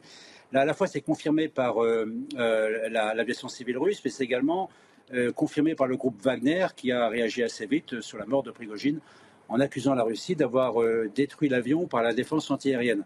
Alors maintenant, l'élément qui reste effectivement à, comprendre et, à analyser, c'est la cause de l'accident de cet avion. Ça peut être une cause accidentelle, hein, ça arrive. Dans l'aviation, il peut y avoir des problèmes. ou une cause criminelle, un, assassinat. Et, là, évidemment, quand on regarde la situation et le parcours de Prigogine, il est évident qu'on tend plutôt vers l'assassinat politique que vers la cause d'un accident classique. Prigogine avait, fait deux choses qui étaient inacceptables pour, pour Poutine. Hein. Vous vous souvenez, à l'occasion de cette euh, rébellion, euh, il y a exactement deux mois, les 23 et 24 juin, euh, il avait trahi Poutine et il avait humilié Poutine. Et trahir Poutine et humilier Poutine, normalement, dans le système très particulier du fonctionnement de la Russie, avec un régime très autoritaire tel que pratiqué par Poutine, ça se paye. Et on peut imaginer que ça s'est payé euh, deux, mois après pour euh, Prigogine, alors même que euh, on ne savait pas tellement bien ce qui était devenu ces deux derniers mois. On l'a vu récemment dans une vidéo en Afrique, et d'ailleurs apparemment il rentré d'Afrique lorsqu'il a pris son avion en Moscou. Et on pouvait imaginer qu'il y était resté un accord entre Poutine et Prigogine sur le fait que euh, il continuait à jouer son rôle, non pas sur le théâtre ukrainien, puisqu'il avait rendu ses armes à l'armée russe, mais sur le théâtre euh, africain et d'autres théâtres dans lesquels euh, la méthode, les Wagner, défendait les intérêts de la Russie, dans un accord avec le président Poutine, qui était vous défendez les intérêts de la Russie d'un côté et de l'autre côté, vous avez le droit de vous enrichir en, pillant les ressources des, pays africains en particulier. Donc euh, reste évidemment à connaître euh, les causes exactes de cet euh, accident. ça, c'est possible qu'on le sache, mais c'est possible qu'on ne le sache pas non plus. Donc, je pense que c'est le dernier point à éclaircir. on y verra plus clair dans les prochaines heures. Et sur la scène internationale, quelles sont les premières réactions? On parle d'un meurtrier qui, va, qui ne va pas manquer du côté de la meneuse de l'opposition bélarusse, du côté de la Maison Blanche. On n'est pas surpris par cette mort. Quel est le message sur la scène internationale? Bon, On n'est pas surpris par cette mort parce qu'on imagine, bien sûr, on imagine bien que euh, l'humiliation et la trahison de, de Prigogine allaient se payer un jour ou l'autre. On est peut-être étonné du fait que ça se produise seulement deux mois après euh, cet événement incroyable, vraiment incroyable, qui a été cette rébellion qui est arrivée jusqu'à 200 km de Moscou, et aussi incroyable la raison pour laquelle elle s'est arrêtée, que l'on connaîtra sans doute un jour. Euh, mais évidemment, la, mort de, la mort de Prigogine, euh, euh, Prigogine ne va pas monter à grand monde. Prigogine était extrêmement brutal, à titre personnel, brutal à la tête de ces mercenaires de Wagner. Et, les Français le, connaissent bien, puisqu'on l'a pratiqué en Syrie, on l'a pratiqué également en Libye, on l'a pratiqué surtout en Afrique. Hein. on, a, parlé de la, République centrafricaine, qui était le premier pays qui est tombé sous la coupe de Wagner, mais également dans des pays dans lesquels la force Barkhane est intervenue euh, la force Barkhane, le, Mali, le Burkina. Et, étonnamment, en ce qui concerne le Niger, on peut faire le lien avec la situation au Niger. Euh, pardon, Wagner n'était pas particulièrement à la manœuvre dans l'affaire du Niger. C'est une des raisons pour laquelle on estime que le coup d'État est réversible. Donc une, une, question importante va se poser, c'est avec la mort de Prigogine, quel va être l'avenir de Wagner? Probablement Poutine a un plan B euh, concernant l'Afrique. Il ne va pas abandonner l'Afrique, c'est une priorité pour Poutine. Donc il trouvera un, autre système pour euh, euh, continuer la, la mainmise sur l'Afrique, ses richesses et également son potentiel politique de soutien au travers des Nations Unies. C'est un avis que partagea Harold Iman présent sur ce plateau. Oui, sans doute. Et je voulais revenir sur un petit point sur la vengeance de Poutine, hmm. c'est que lors de la marche sur Moscou pour la dignité, la liberté de Prigogine, euh, il a tiré sur des avions russes et qui étaient venus l'intercepter et cela a tué les équipages. Et Vladimir Poutine s'est par la suite rendu aux funérailles des soldats qui sont morts, des aviateurs morts en service commandé. Il a dit vous êtes des héros de la nation. il était extrêmement, il avait une mine très renfrognée. Et à partir de ce moment, on sentait que ça, ça ne pouvait pas être dans une espèce de simulacre entre les deux hommes qui font semblant de faire euh, une espèce de rébellion avortée afin de pouvoir rebattre les cartes. Et à partir de ce moment-là, voilà, il pouvait y avoir un doute sur ce qui allait, sur l'issue de cette affaire, que ça n'allait pas être amical. Et tout l'épisode en Biélorussie euh, était bizarre. Et Loukachenko, lui, c'est euh, le, président euh, belarus, il, a, il s'est posé en, en, conciliateur. Il a hmm. essayé de calmer tout le monde. Mais en fait, on lui a, c'est plutôt Prigogine qui s'est réfugié là-bas pendant un certain temps. Et Loukachenko ne voulant pas paraître trop faillot par rapport hmm. à Vladimir Poutine, l'a laissé bouger un peu. Là aussi, c'est une espèce de bouteille à l'encre. Mais c'était tellement mystérieux qu'en Ukraine, on se disait, oh, il va attaquer avec Wagner Kiev une deuxième fois. Tout cela était bien sûr, bien sûr un fantasme.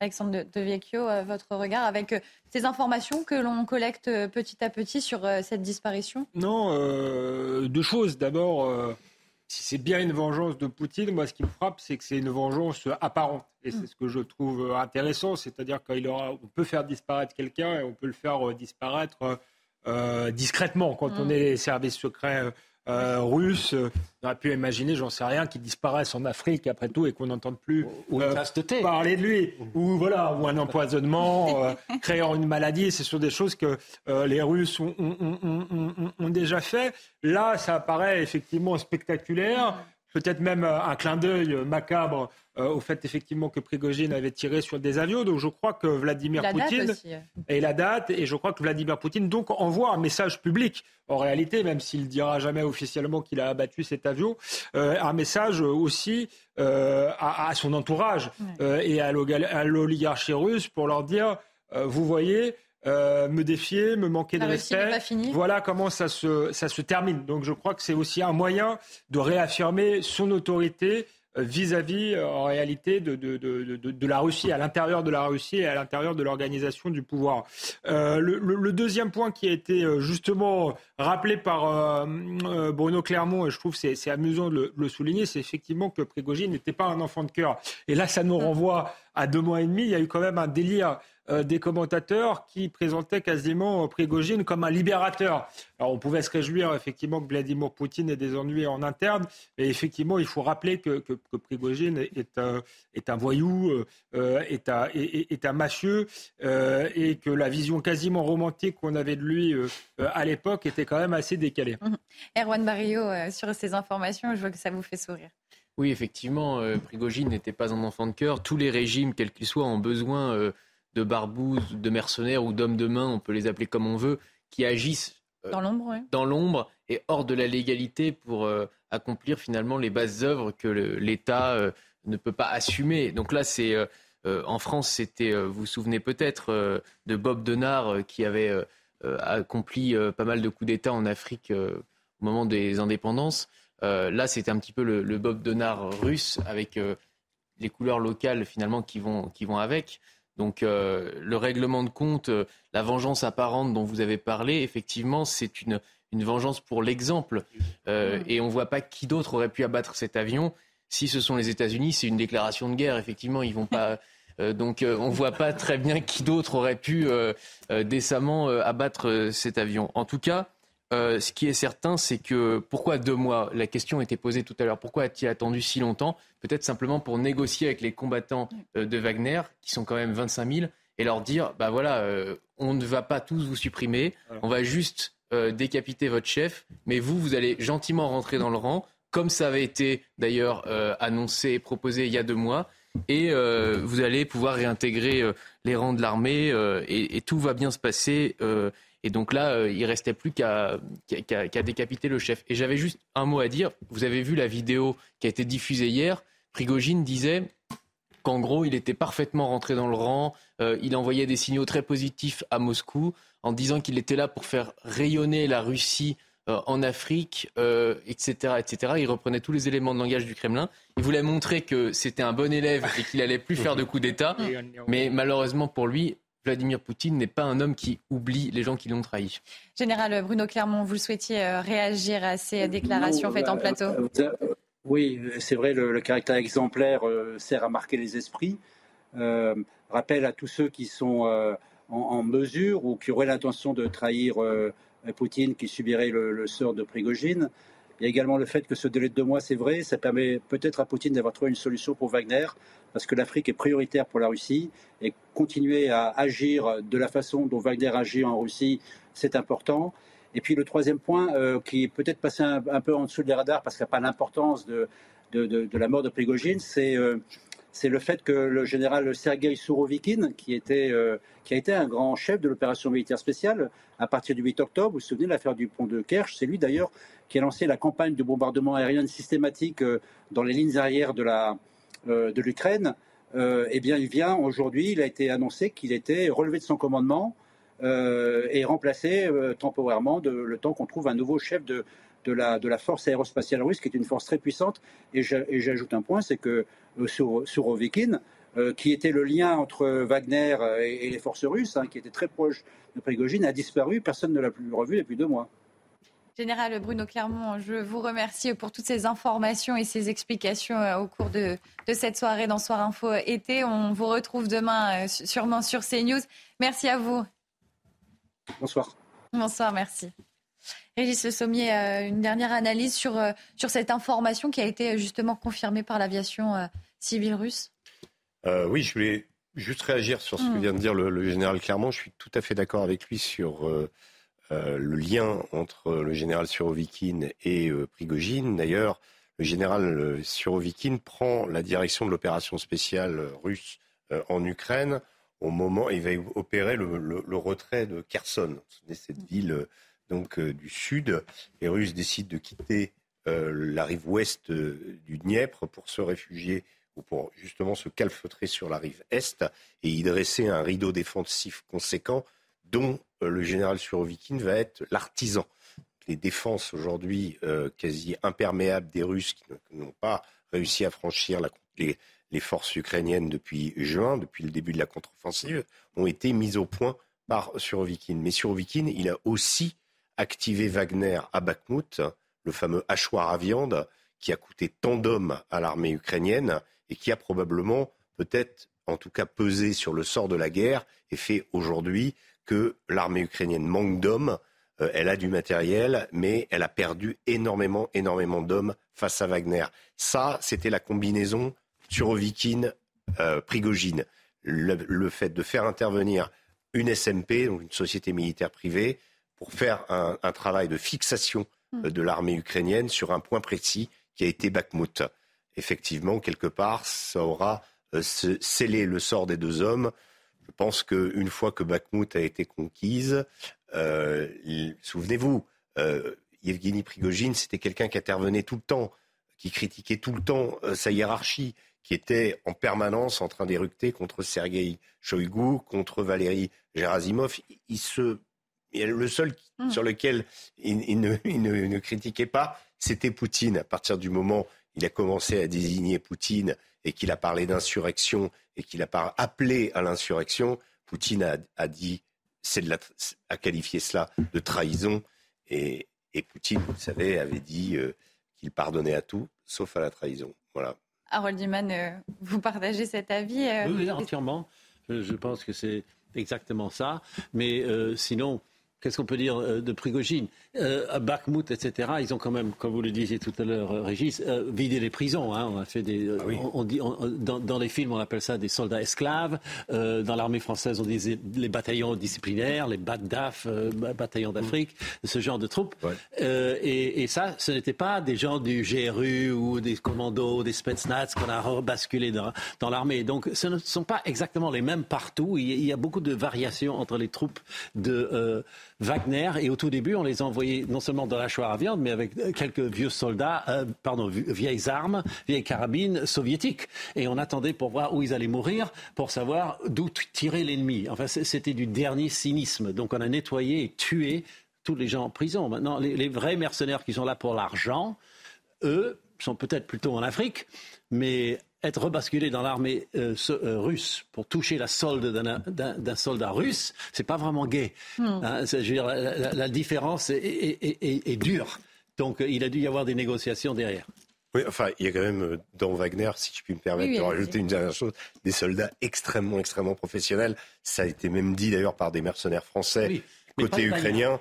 Et, prendre cette ville, l'arracher, face, c'est quand même face à l'OTAN, voilà, qu'une milice privée a quand même réussi à conquérir une ville. Alors c'est une, avec équation, russes, hein, sûr, avec en utilisant, en ne faisant pas du tout d'économie, on est d'accord au niveau du matériel humain, mais ils y sont parvenus et peut-être c'est ça qui a scellé leur sort parce que cette victoire qu'ils ont offert à Poutine. Euh, était trop glorieuse en quelque montrer que euh, on n'avait plus besoin d'eux. Voilà. Harold Diman, euh, je veux vous remercier pour, pour cet éclairage. Le temps pour moi de vous annoncer un prochain sujet et de retour en France, notamment en politique, avec les universités d'Europe Écologie Les Verts et de la France Insoumise. Elles n'ont jamais fait autant parler d'elles en cause la participation du rappeur Medine. Et dans un entretien à Paris-Normandie, mais aussi au Parisien, l'artiste controversé a décidé de prendre la parole notamment sur son tweet au sujet euh, de l'essayiste Rachel Kahn. Depuis trois semaines, on m'invective sur les réseaux et j'ai flanché. Je me suis aussitôt excusée envers elle et les familles de déportés. L'antisémitisme est un poison, je le combats depuis longtemps. Il a également euh, déclaré C'est une erreur, je le reconnais. Il évoque un tweet maladroit car il n'avait pas en tête l'histoire de sa famille. Ça vous fait rire sur le plateau, messieurs, euh, justement, Alexandre Oui, parce qu'il faut connaître le le passif de Médine. C'est vrai que ça peut marcher euh, comme ça avec les gens qui ne sont pas au courant, euh, mais, mais, Médine n'est pas à son, coup d'essai. Quand on prend ne serait-ce que ses, ses chansons, euh, il, y a, beaucoup de haine à l'égard de la France dans chacune de ses chansons, et puis surtout ses fréquentations. Ça va de Dieudonné, il faisait la quenelle de manière décomplexée, à Kémy Seba, qui est un suprémaciste noir antisémite, condamné pour cela, en passant par Tariq et Annie Ramadan. Donc c'est quelqu'un qui est a réellement euh, une idéologie euh, islamiste et, euh, et, sans doute une, une, une, haine des juifs. Donc ce qui fait est, calculé, il y a une forme de takia, disons-le. On fait un jeu de mots rescanpé et puis on joue avec et on dit ah non mais j'ai pas fait exprès, ça m'a échappé. Donc il y a un très grand cynisme de la part de Médine, mais à il la limite, un emballement médiatique dérisoire. Oui, mais à la limite Médine j'allais dire, c'est pas, c'est pas grave. Euh, euh, ce, qui est, ce, qui est, qui est, plus grave, je crois, c'est que le, euh, la, gauche le, soutient. il va falloir parler aujourd'hui de gauche médine parce que c'est leur dénominateur commun en fait à Europe Écologie Les Verts, aux Insoumis et même aux communistes puisqu'il est invité à chanter à la fête de l'humanité. On se demande d'ailleurs bien pourquoi. Parce bah, Il a expliqué, il a expliqué les raisons de sa venue à ces universités l'été, donc il maintient toujours sa présence. Et l'objet de cette rencontre, c'est de parler de la société à travers la culture. On va parler des préoccupations des Français à travers la musique. C'est pour ça que je fais ce métier, susciter des réactions, porter plus loin le champ de ma musique. Bah, je pense que les réactions ont été suscitées. Il est temps de, de s'incliner non, mais lui, lui, va venir faire son prosélytisme. La question, c'est ceux qui l'ont invité. Pourquoi? Et je dirais qu'il y a, euh, si vous voulez, euh, des islamo-gauchistes encore un peu complexés. Euh, ce sont euh, les, les, les, écologistes qui disent on, on, va l'inviter, mais on va lui demander pourquoi il a dit ça. Euh, mm. On va lui dire que c'est pas bien l'antisémitisme. D'ailleurs, des gens qui seraient quelqu'un de droite qui aurait fait un dixième de ce qu'a fait Médine, ce sera les premiers à à, crier euh, à, la censure. Euh, donc, euh, mais, mais, mais les, les, les, Verts sont encore un peu complexés. On hmm. voit qu'ils sont gênés. Ils n'assument pas forcément leur, leur choix. Ils n'assument pas complètement. Par contre, la France insoumise, voilà, Jean-Luc Mélenchon est aujourd'hui un islamo-gauchiste décomplexé. Ça ne le gêne pas de flirter avec l'antisémitisme. Il n'en est pas à son d'essai, lui non plus. On rappelle ses propos sur Mohamed Merah expliquant vous allez voir à la présidentielle, à la prochaine présidentielle, il y aura un attentat juste avant, comme l'attentat de, Mohamed Merah. On, rappelle la, la tuerie euh, aux Aratora, on rappelle les marches des insoumis aux côtés des islamistes avec l'étoile jaune. je ne pense pas que Mélenchon soit antisémite, mais je pense clairement qu'il fait le pari qu'une partie de la banlieue est antisémite et qu'en jouant cette corde-là, il va récupérer des électeurs. Je pense qu'il a. Comment Pareil pour les Verts, c'est pour récupérer des électeurs Pareil pour les Verts, avec une forme de bêtise, je pense aussi, euh, euh, chez les Verts, qu'ils pensent que, sincèrement, que Médine euh, est un racisé, comme ils disent, et que c'est un damné de la mm. terre, et que finalement, bah, les racisés ne peuvent pas être eux-mêmes racistes, ce qui est une forme de racisme, hein, je crois, d'une forme de, de, condescendance de la part des Verts, mais je pense qu'il y a une part de bêtise chez les Verts. Chez Jean-Luc Mélenchon, c'est une stratégie bien établie, c'est une stratégie cynique, je pense qu'il a en partie raison, et là, s'il y a un antisémitisme des banlieues, banlieue. C'est pour ça qu'il y a plus d'enfants juifs dans les écoles du 93, dans les écoles publiques. mais je crois que c'est un, un, pari même qui est quand même qui est cynique, qui recouvre une part de réalité, mais qui est même une vision quand même détestable de la banlieue. Parce que j'ose espérer qu'il n'y a pas que dans les populations musulmanes, mmh. habitants en banlieue, j'espère qu'il n'y a pas que des antisémites et que le moyen d'obtenir leur vote n'est pas voilà, simplement de faire venir Médine. Donc j'espère que le pari de Jean-Luc Mélenchon se retournera un jour ou l'autre contre lui. On va continuer d'en parler dans Soir Info euh, été. Restez avec nous euh, juste après cette courte pause. Bientôt à 23h30 sur CNews. Merci beaucoup d'être avec nous. Vous êtes toujours dans Soir Info été. L'heure pour nous de faire un point sur les principales informations de la journée. Et c'est encore avec Simon Guillain. Simon, rebonsoir. Bonsoir, chère Célia, et bonsoir à tous. Le patron de Wagner, Evgeny Prigogine, est donc mort dans un crash d'avion ce mercredi soir. Une information communiquée par l'aviation civile russe et confirmée par le groupe paramilitaire. On va en parler avec euh, vous, euh, Harold Diman, notre spécialiste des questions internationales. Harold, est-ce qu'on peut voir là une vengeance de Vladimir Poutine qui n'a finalement pas supporté la rébellion euh, de Prigogine? C'était au mois de juin dernier.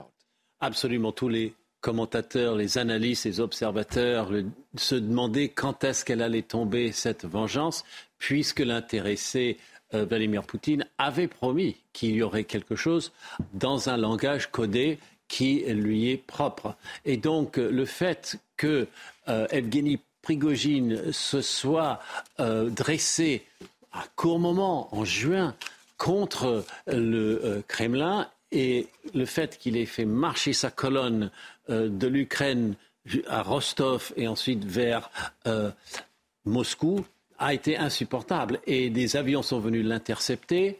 Il les a abattus avec l'armement qu'on lui avait fourni pour combattre l'armée ukrainienne. Ça n'allait plus euh, du tout.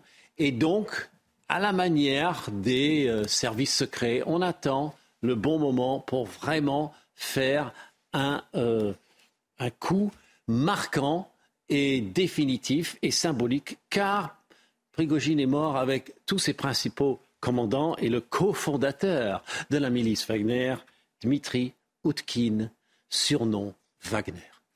Merci beaucoup, Harold Diman, pour toutes ces explications. Dans le reste de l'actualité, ce soir, à Nîmes, au moins quatre individus sont toujours recherchés après la mort d'un garçon de 10 ans. Lundi soir, l'enfant a été touché par balle lors d'une fusillade dans un quartier populaire de la ville qui est notamment connu pour son trafic de stupéfiants. Et deux jours après le drame, eh bien, les dealers ont repris leur activité. Jean-Luc Thomas et Sacha Robin sur place. 48 heures après euh, la mort du jeune Fayette, cet enfant de 10 ans qui a été tué euh, dimanche par euh, une balle lors d'une fusillade, les trafics reprennent et puis de temps en temps les policiers font une descente, ils sont une dizaine, ils contrôlent l'identité de certaines personnes, d'autres fois ils montent dans les étages, là aussi il y a un contrôle d'identité. Il faut savoir que les habitants en ont un petit peu ras-le-bol euh, de ces euh, trafics. Beaucoup de mamans que nous avons euh, rencontrées nous disent on a peur, c'est la terreur, il faut que l'État fasse quelque chose, il faut qu'il y ait du mieux socialement, il faut qu'il y ait du mieux au niveau de l'urbanisme et il faut surtout du mieux sur la sécurité. C'est pour ça que beaucoup de mamans demandent par exemple qu'il y ait un commissariat qui soit ouvert dans le quartier de Pissevin. Je vous propose à présent d'écouter euh, David Olivier Reverdy. Il est secrétaire national du syndicat Alliance Police. Il dénonce le manque de moyens pour justement faire régner l'ordre dans, euh, ces cités, dans ces quartiers sensibles. Il demande également à ce que la justice soit plus ferme avec les délinquants qui sont interpellés. On l'écoute. Tout le monde a démissionné. Y a-t-il des services sociaux qui rentrent dans ces cités? Non, il n'y en a plus. Y a-t-il des services publics dans ces, dans ces cités? Non, il n'y en a plus. Et au final, les seuls à venir dans ces quartiers. Les seuls à être, entre guillemets, responsables, parce qu'au final, nous devenons responsables, ce sont les policiers. Et après, euh, encore une fois, pour que ça fonctionne, il y a la justice, parce qu'en parlons-en aussi euh, de la justice. Euh, si, j'allais dire, les sentiments d'impunité dont certains parlent facilement, un politique n'était pas devenu une réelle insécurité, ben oui, effectivement, il faut condamner lourdement les individus que l'on interpelle. Et ce n'est pas forcément le cas sur l'ensemble du territoire. Et c'est aussi ça le problème. C'est que les signaux donnés et les signaux envoyés par l'ensemble de la chaîne, qu'elle soit justice, qu'elle soit éducation nationale, qu'elle soit sociale, n'est pas la bonne n'est pas la bonne et au final, il ne reste plus que les policiers sur le terrain parce que la lumière d'un commissariat est allumée 24 heures sur 24 et que ceux qui viennent dans ces quartiers-là soit pour constater des drames affreux, soit pour euh, y faire leur travail, interpeller les, les, délinquants et les criminels. Ce sont les, mes collègues, ce sont les policiers nationaux. Et lors de ce drame, l'enfant était euh, accompagné de son oncle qui était euh, au volant de la voiture et qui a été blessé justement dans cette fusillade. Nos envoyés spéciaux ont pu recueillir son témoignage sur son lit d'hôpital, des propos requis par Thibault Marcheteau et Fabrice Elsner. C'est l'injustice, quoi. Je, ne sais pas, c'est. tout c'est cruel. Ils ne sont même pas dit si c'était la bonne voiture ou pas. Alors qu'il y avait des enfants à l'intérieur. On venait juste de, On allait juste se balader, quoi. Ben, choqué, quoi. Je sais pas. On est tombé au mauvais endroit, au mauvais moment.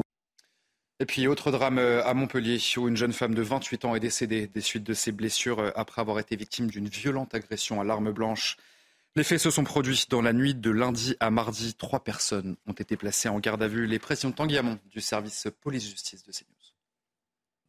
Un nouveau fait divers tragique, cette fois à Montpellier, avec le meurtre d'une jeune femme de 28 ans, tuée d'une dizaine de coups de couteau dans le secteur de la Chambre des métiers, rue Bernard Giraudot.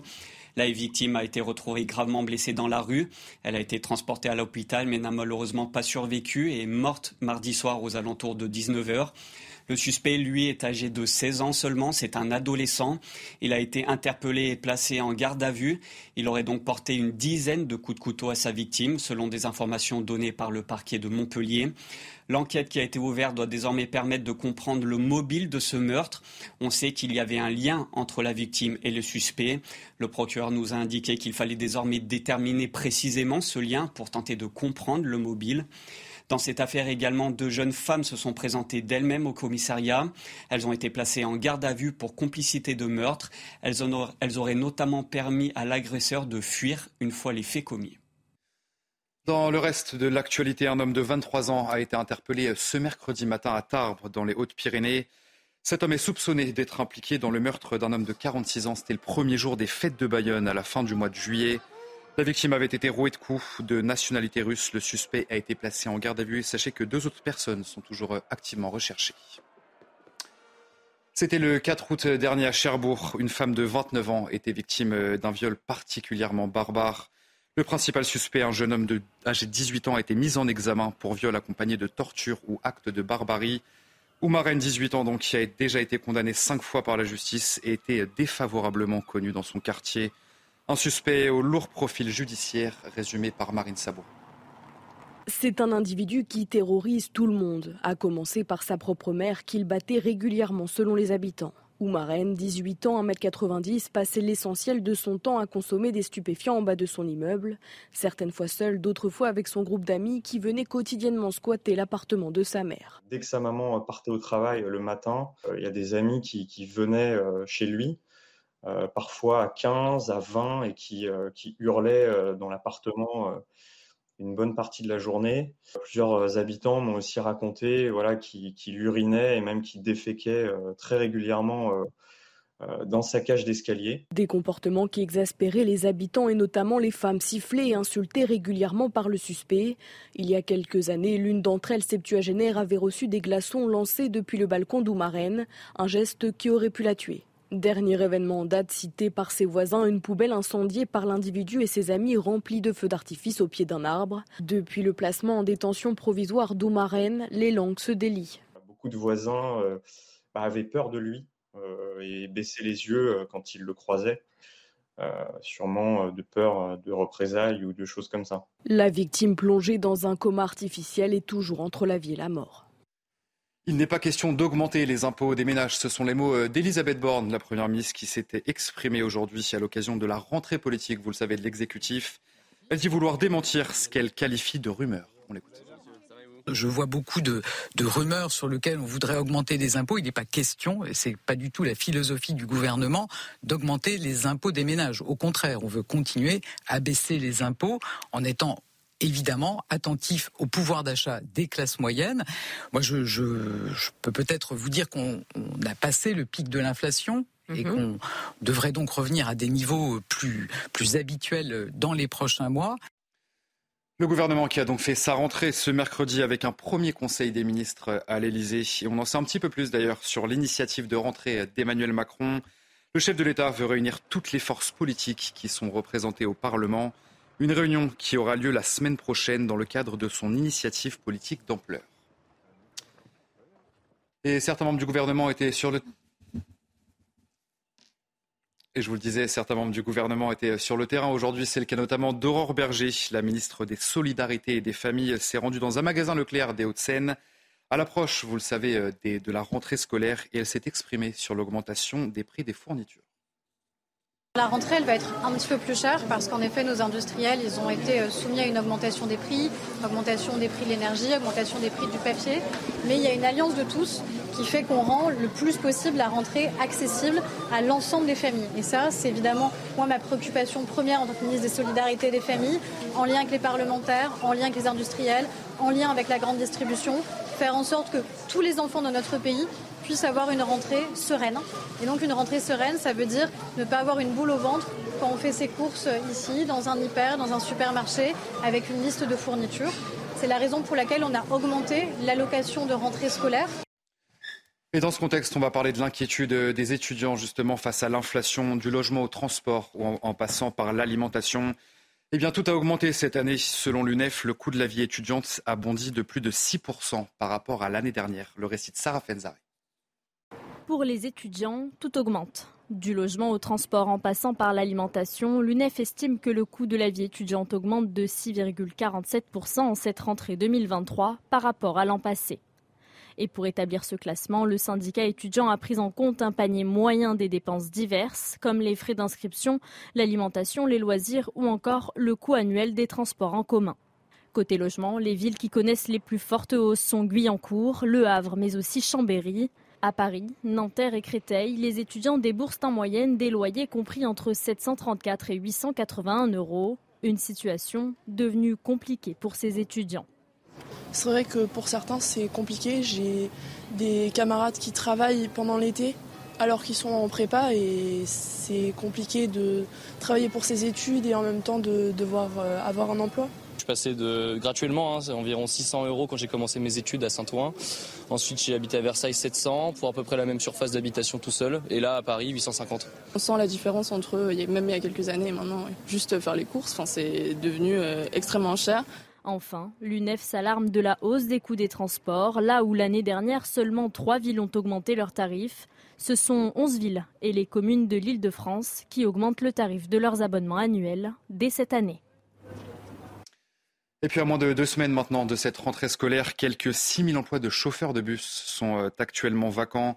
Une annonce faite aujourd'hui par euh, le ministre des Transports Clément Beaune et pour tenter justement de réduire le nombre de postes libres, eh bien les ministères du Transport et du Travail proposent un plan d'action pour simplifier les procédures et on va écouter à ce sujet Olivier Dussopt, ministre du Travail.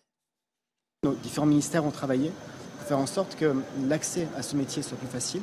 Euh, aujourd'hui, pour exercer le, métier de transporteur, de, chauffeur de transport collectif, il faut réunir quatre documents administratifs et ces documents sont demandés les uns après les autres. Nous allons euh, presque fusionner les procédures pour les deux premiers pour gagner énormément de temps euh, et faire en sorte que le, délai moyen, qui est de, presque trois mois, soit réduit de manière drastique et qu'ainsi on, puisse gagner beaucoup de temps entre la fin de la formation et euh, le jour auquel les personnes peuvent effectivement exercer ce, métier-là.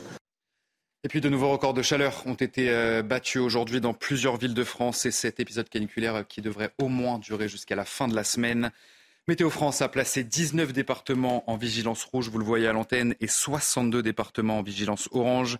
Il a fait plus de 42 degrés ce mercredi après-midi à Toulouse et le thermomètre a même dépassé les 43 degrés à Carcassonne. Tout ce qu'il faut savoir sur cet euh, épisode caniculaire, c'est avec notre journaliste météo, Carole Zana. La France n'a jamais fait face à une telle vague de chaleur après le 15 août. Elle est tardive, mais surtout inédite par sa longévité et par son intensité. Elle a débuté le 17 août dernier et devrait se poursuivre jusqu'à ce vendredi 25 août inclus, soit 9 jours. Celle de 2012, elle avait duré 5 jours. Elle s'était étalée du 17 août jusqu'au 21 août. Donc 2012, l'été 2023 bat actuellement tous les records de chaleur. D'ailleurs, l'indicateur thermique national de 2012 a été battu cette semaine et ne cesse d'être dépassé. Celui de 2012 était de 26,4 et par exemple ce lundi, eh bien le pic a été atteint avec 26,6 euh, degrés. D'autres records également ont été battus, des records mensuels par exemple dans le Gard 42,6, dans la Drôme le record absolu a été battu 43,5 euh, comme dans le Vaucluse 42,7. Météo France ne se prononce pas sur une nouvelle vague de chaleur après l'été météorologique. Vous l'aurez compris, le dérèglement climatique pourra encore bien nous réserver quelques surprises. Et c'était euh, les principales informations à retenir euh, de la journée. Merci beaucoup Simon Guillain. On vous retrouve cette nuit pour toutes les informations à retenir. Nous sommes de retour euh, dans la suite et la fin, la dernière partie de Soir Info euh, était avec euh, mes invités, Pierre-Henri Bovis, Fabien Verdier, Erwan Barrio et Alexandre Devecchio. Merci beaucoup d'être encore là, messieurs. Nous étions justement en train de parler avant cette courte pause des excuses prononcées par Médine, le rappeur qui est invité aux universités d'été d'Europe Écologie Les Verts et de la France Insoumise. Malgré ces excuses, il a été déprogrammé d'un festival où il devait se produire vendredi à Namur en Belgique. Dans un communiqué, le festival Les Solidarités explique renoncer à la venue du rappeur avec une certaine consternation, mais dans un souci d'apaisement. L'explication du festival, c'est aujourd'hui, à la suite d'un tweet dont nous ne partageons pas le contenu, et malgré les excuses et les explications de l'artiste, une vague de réactions euh, tantôt haineuses, tantôt plus pondérées, a déferlé sur la toile et ont été relayées par la presse. Malgré nous, le festival en est aujourd'hui victime. C'est ce qu'a annoncé les, organisateurs. Erwan Barrio, est-ce que vous comprenez euh, cette décision des organisateurs de déprogrammer Médine alors que du côté de la classe politique, on maintient sa présence Effectivement, même si certaines personnalités comme euh, Édouard Philippe ont fait savoir qu'ils ne se rendraient pas à ces universités d'été, du fait de la présence euh, de ce rappeur, vous savez, les universités d'été, il y a quand même le mot université dedans.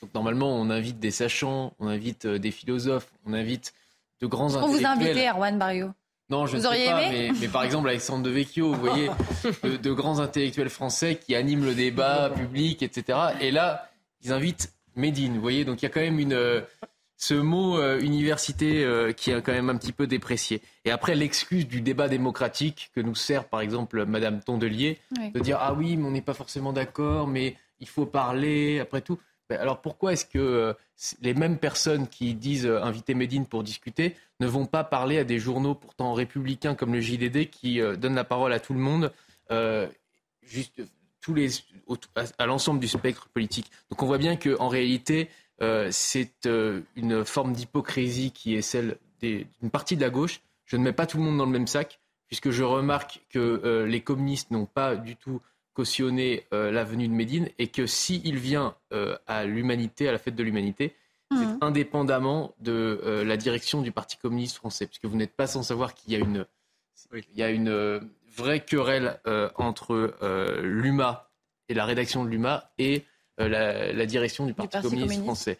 Et pour, pour terminer, je trouve qu'il y a également un deux poids, deux mesures entre le traitement de l'antisémitisme quand il concerne par exemple, Jean-Marie Le Pen, qui à 40 ans avait fait une plaisanterie, on se souvient effectivement du rafour crématoire. C'était une plaisanterie. Jamais de plaisanterie quand même sur. Non, mais c'était c'était un jeu de mots euh, malvenu, euh, effectivement, qui a insulté beaucoup de monde à l'époque euh, et qui était fort fort dommageable et regrettable.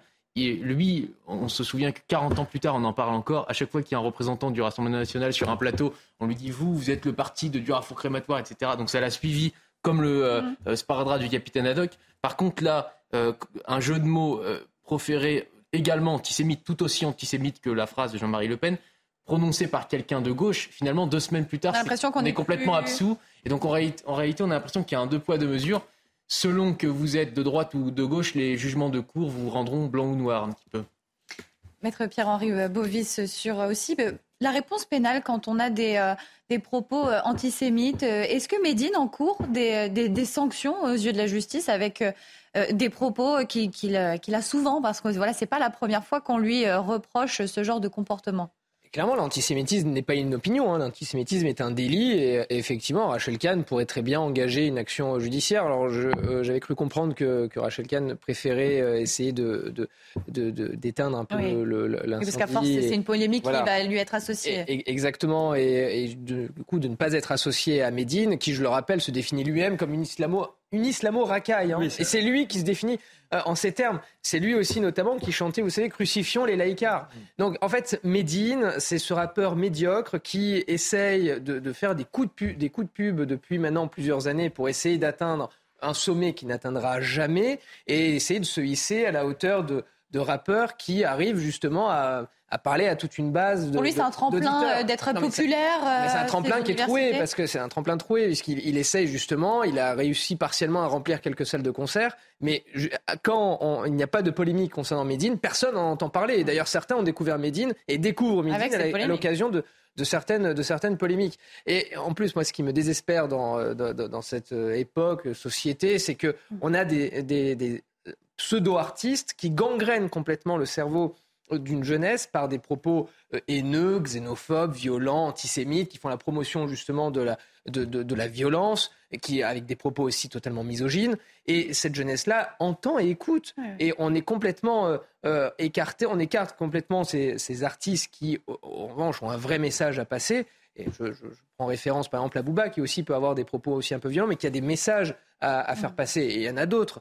Mais voilà, ce, ce, ce rappeur-là qui profite de, de polémique euh, de, antisémite pour essayer de se hisser. parce qu'il il crée le buzz, il fait du mal et ensuite euh, il s'excuse. Mais non mais attendez, personne n'y croit. Bah et voilà, on peut pas, ça peut pas être des excuses illimitées. Ça peut pas être des excuses illimitées. Les propos de, de, certains responsables de la France insoumise sont scandaleux. Les propos de Marine Tondelier sont scandaleux, mais tout comme ceux de, de Sandrine Rousseau, qui euh, essaie de ne pas vraiment cautionner les propos de, de Médine, mais pour autant justifie, l'avenue de Médine pour discuter. Pour autant, lorsqu'il s'agit effectivement de discuter, vous avez bien fait de le rappeler avec le JDD ou avec la chaîne de On regarde beaucoup trop, voilà les invités. En revanche, ils ne veulent pas venir hein, parce que CNews serait une chaîne d'extrême droite, on ne parle pas avec. Mais Médine, qui tient des propos antisémites, bon là, il faut essayer de s'arranger, il faut essayer de comprendre, il faut essayer de lui expliquer. Mais attendez, il n'a pas 4 ans. Beaucoup plus de tolérance avec la gauche que la mais droite. Attendez, Médine, il faut pas, faut, pas arrêter, faut arrêter de se foutre de la gueule du monde. Médine, il n'a pas 4 ans. On va pas lui expliquer euh, que son message est antisémite. Non, mais en plus de ça, si vous voulez, on nous prend pour des idiots. Il y a Sandrine Rousseau qui vient sur le plateau. Il a été recherché, voilà, il est bien été confrères. Attendez, euh, Sandrine Rousseau qui vient sur le plateau de vos confrères pour expliquer.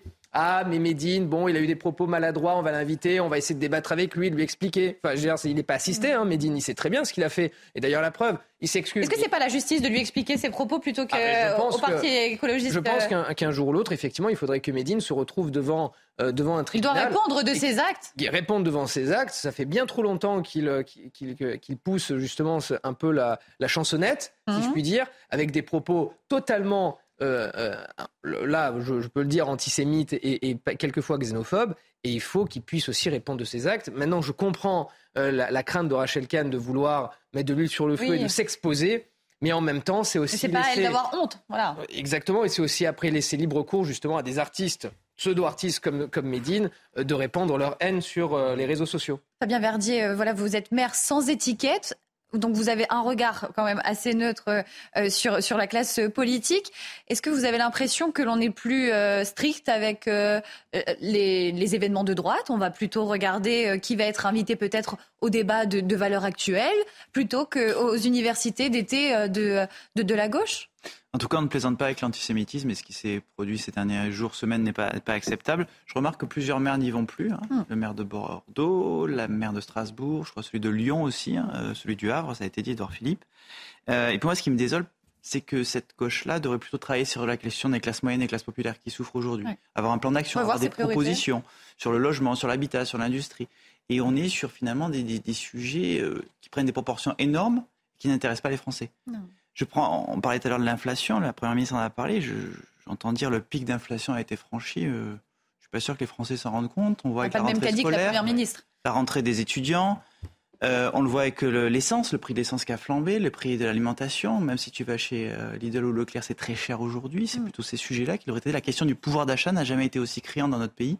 C'est ça qu'aujourd'hui, ELV et d'autres devraient traiter abondamment. Erwan Barrio, est-ce que cette invitation est aussi un moyen pour les Verts de séduire de nouveaux électeurs, d'aller piocher des électeurs insoumis pour, pour les prochaines présidentielles? Effectivement, on devine la manœuvre électoraliste qu'il y a derrière. Il y a aussi le fait qu'il y a une essentialisation des jeunes de quartier comme étant des victimes. Hmm. Depuis que la gauche a abandonné la lutte des classes pour préférer la lutte des races, euh, elle considère ces jeunes, et d'ailleurs c'est, je pense, une offense de les considérer euh, comme finalement des mineurs sociaux qui seraient victimes de discrimination permanente, etc. Et, donc forcément, Médine est considéré par cette classe politique comme le porte-voix de cette France. Euh, la, mascotte de, la banlieue? Voilà, exactement. Et on voit bien qu'à travers euh, ce leader d'opinion, ils essayent de toucher des pans de, des quartiers populaires. Euh, donc Médine est une victime. Et d'ailleurs, il, quand il s'excuse, ça participe de ce narratif-là. Finalement, il n'est pas responsable de ses propos. vous savez, et vous disiez, il va pousser la chansonnette. Il devrait mm. peut-être chanter cette air de Brassens, vous savez, tout le monde médine moi. Vous voyez euh, ça, pourrait euh, être euh, intéressant et ça pourrait s'inscrire dans son, dans son narratif victimaire. Surtout, il chantait, que, il chantait que le temps de faire une affaire, quand on l'est, on l'est. Voilà, absolument. Et c'est sur ces mots que nous nous quittons ce soir. Messieurs, merci beaucoup. Je rappelle aussi la, présence de Régis Le Sommier et d'Harold Iman en plateau. Erwan Barrio, Pierre-Henri Bobis, Fabien Verdier et Alexandre Devecchio. Merci beaucoup pour votre présence et votre participation. Le soir Info été, euh, c'est terminé. Je vous laisse sur CNews. L'information euh, continue. Merci à toutes les équipes euh, en régie, Axel Thomas et Martin Guillard pour leur aide à la préparation de cette émission. On se retrouve demain à la même heure.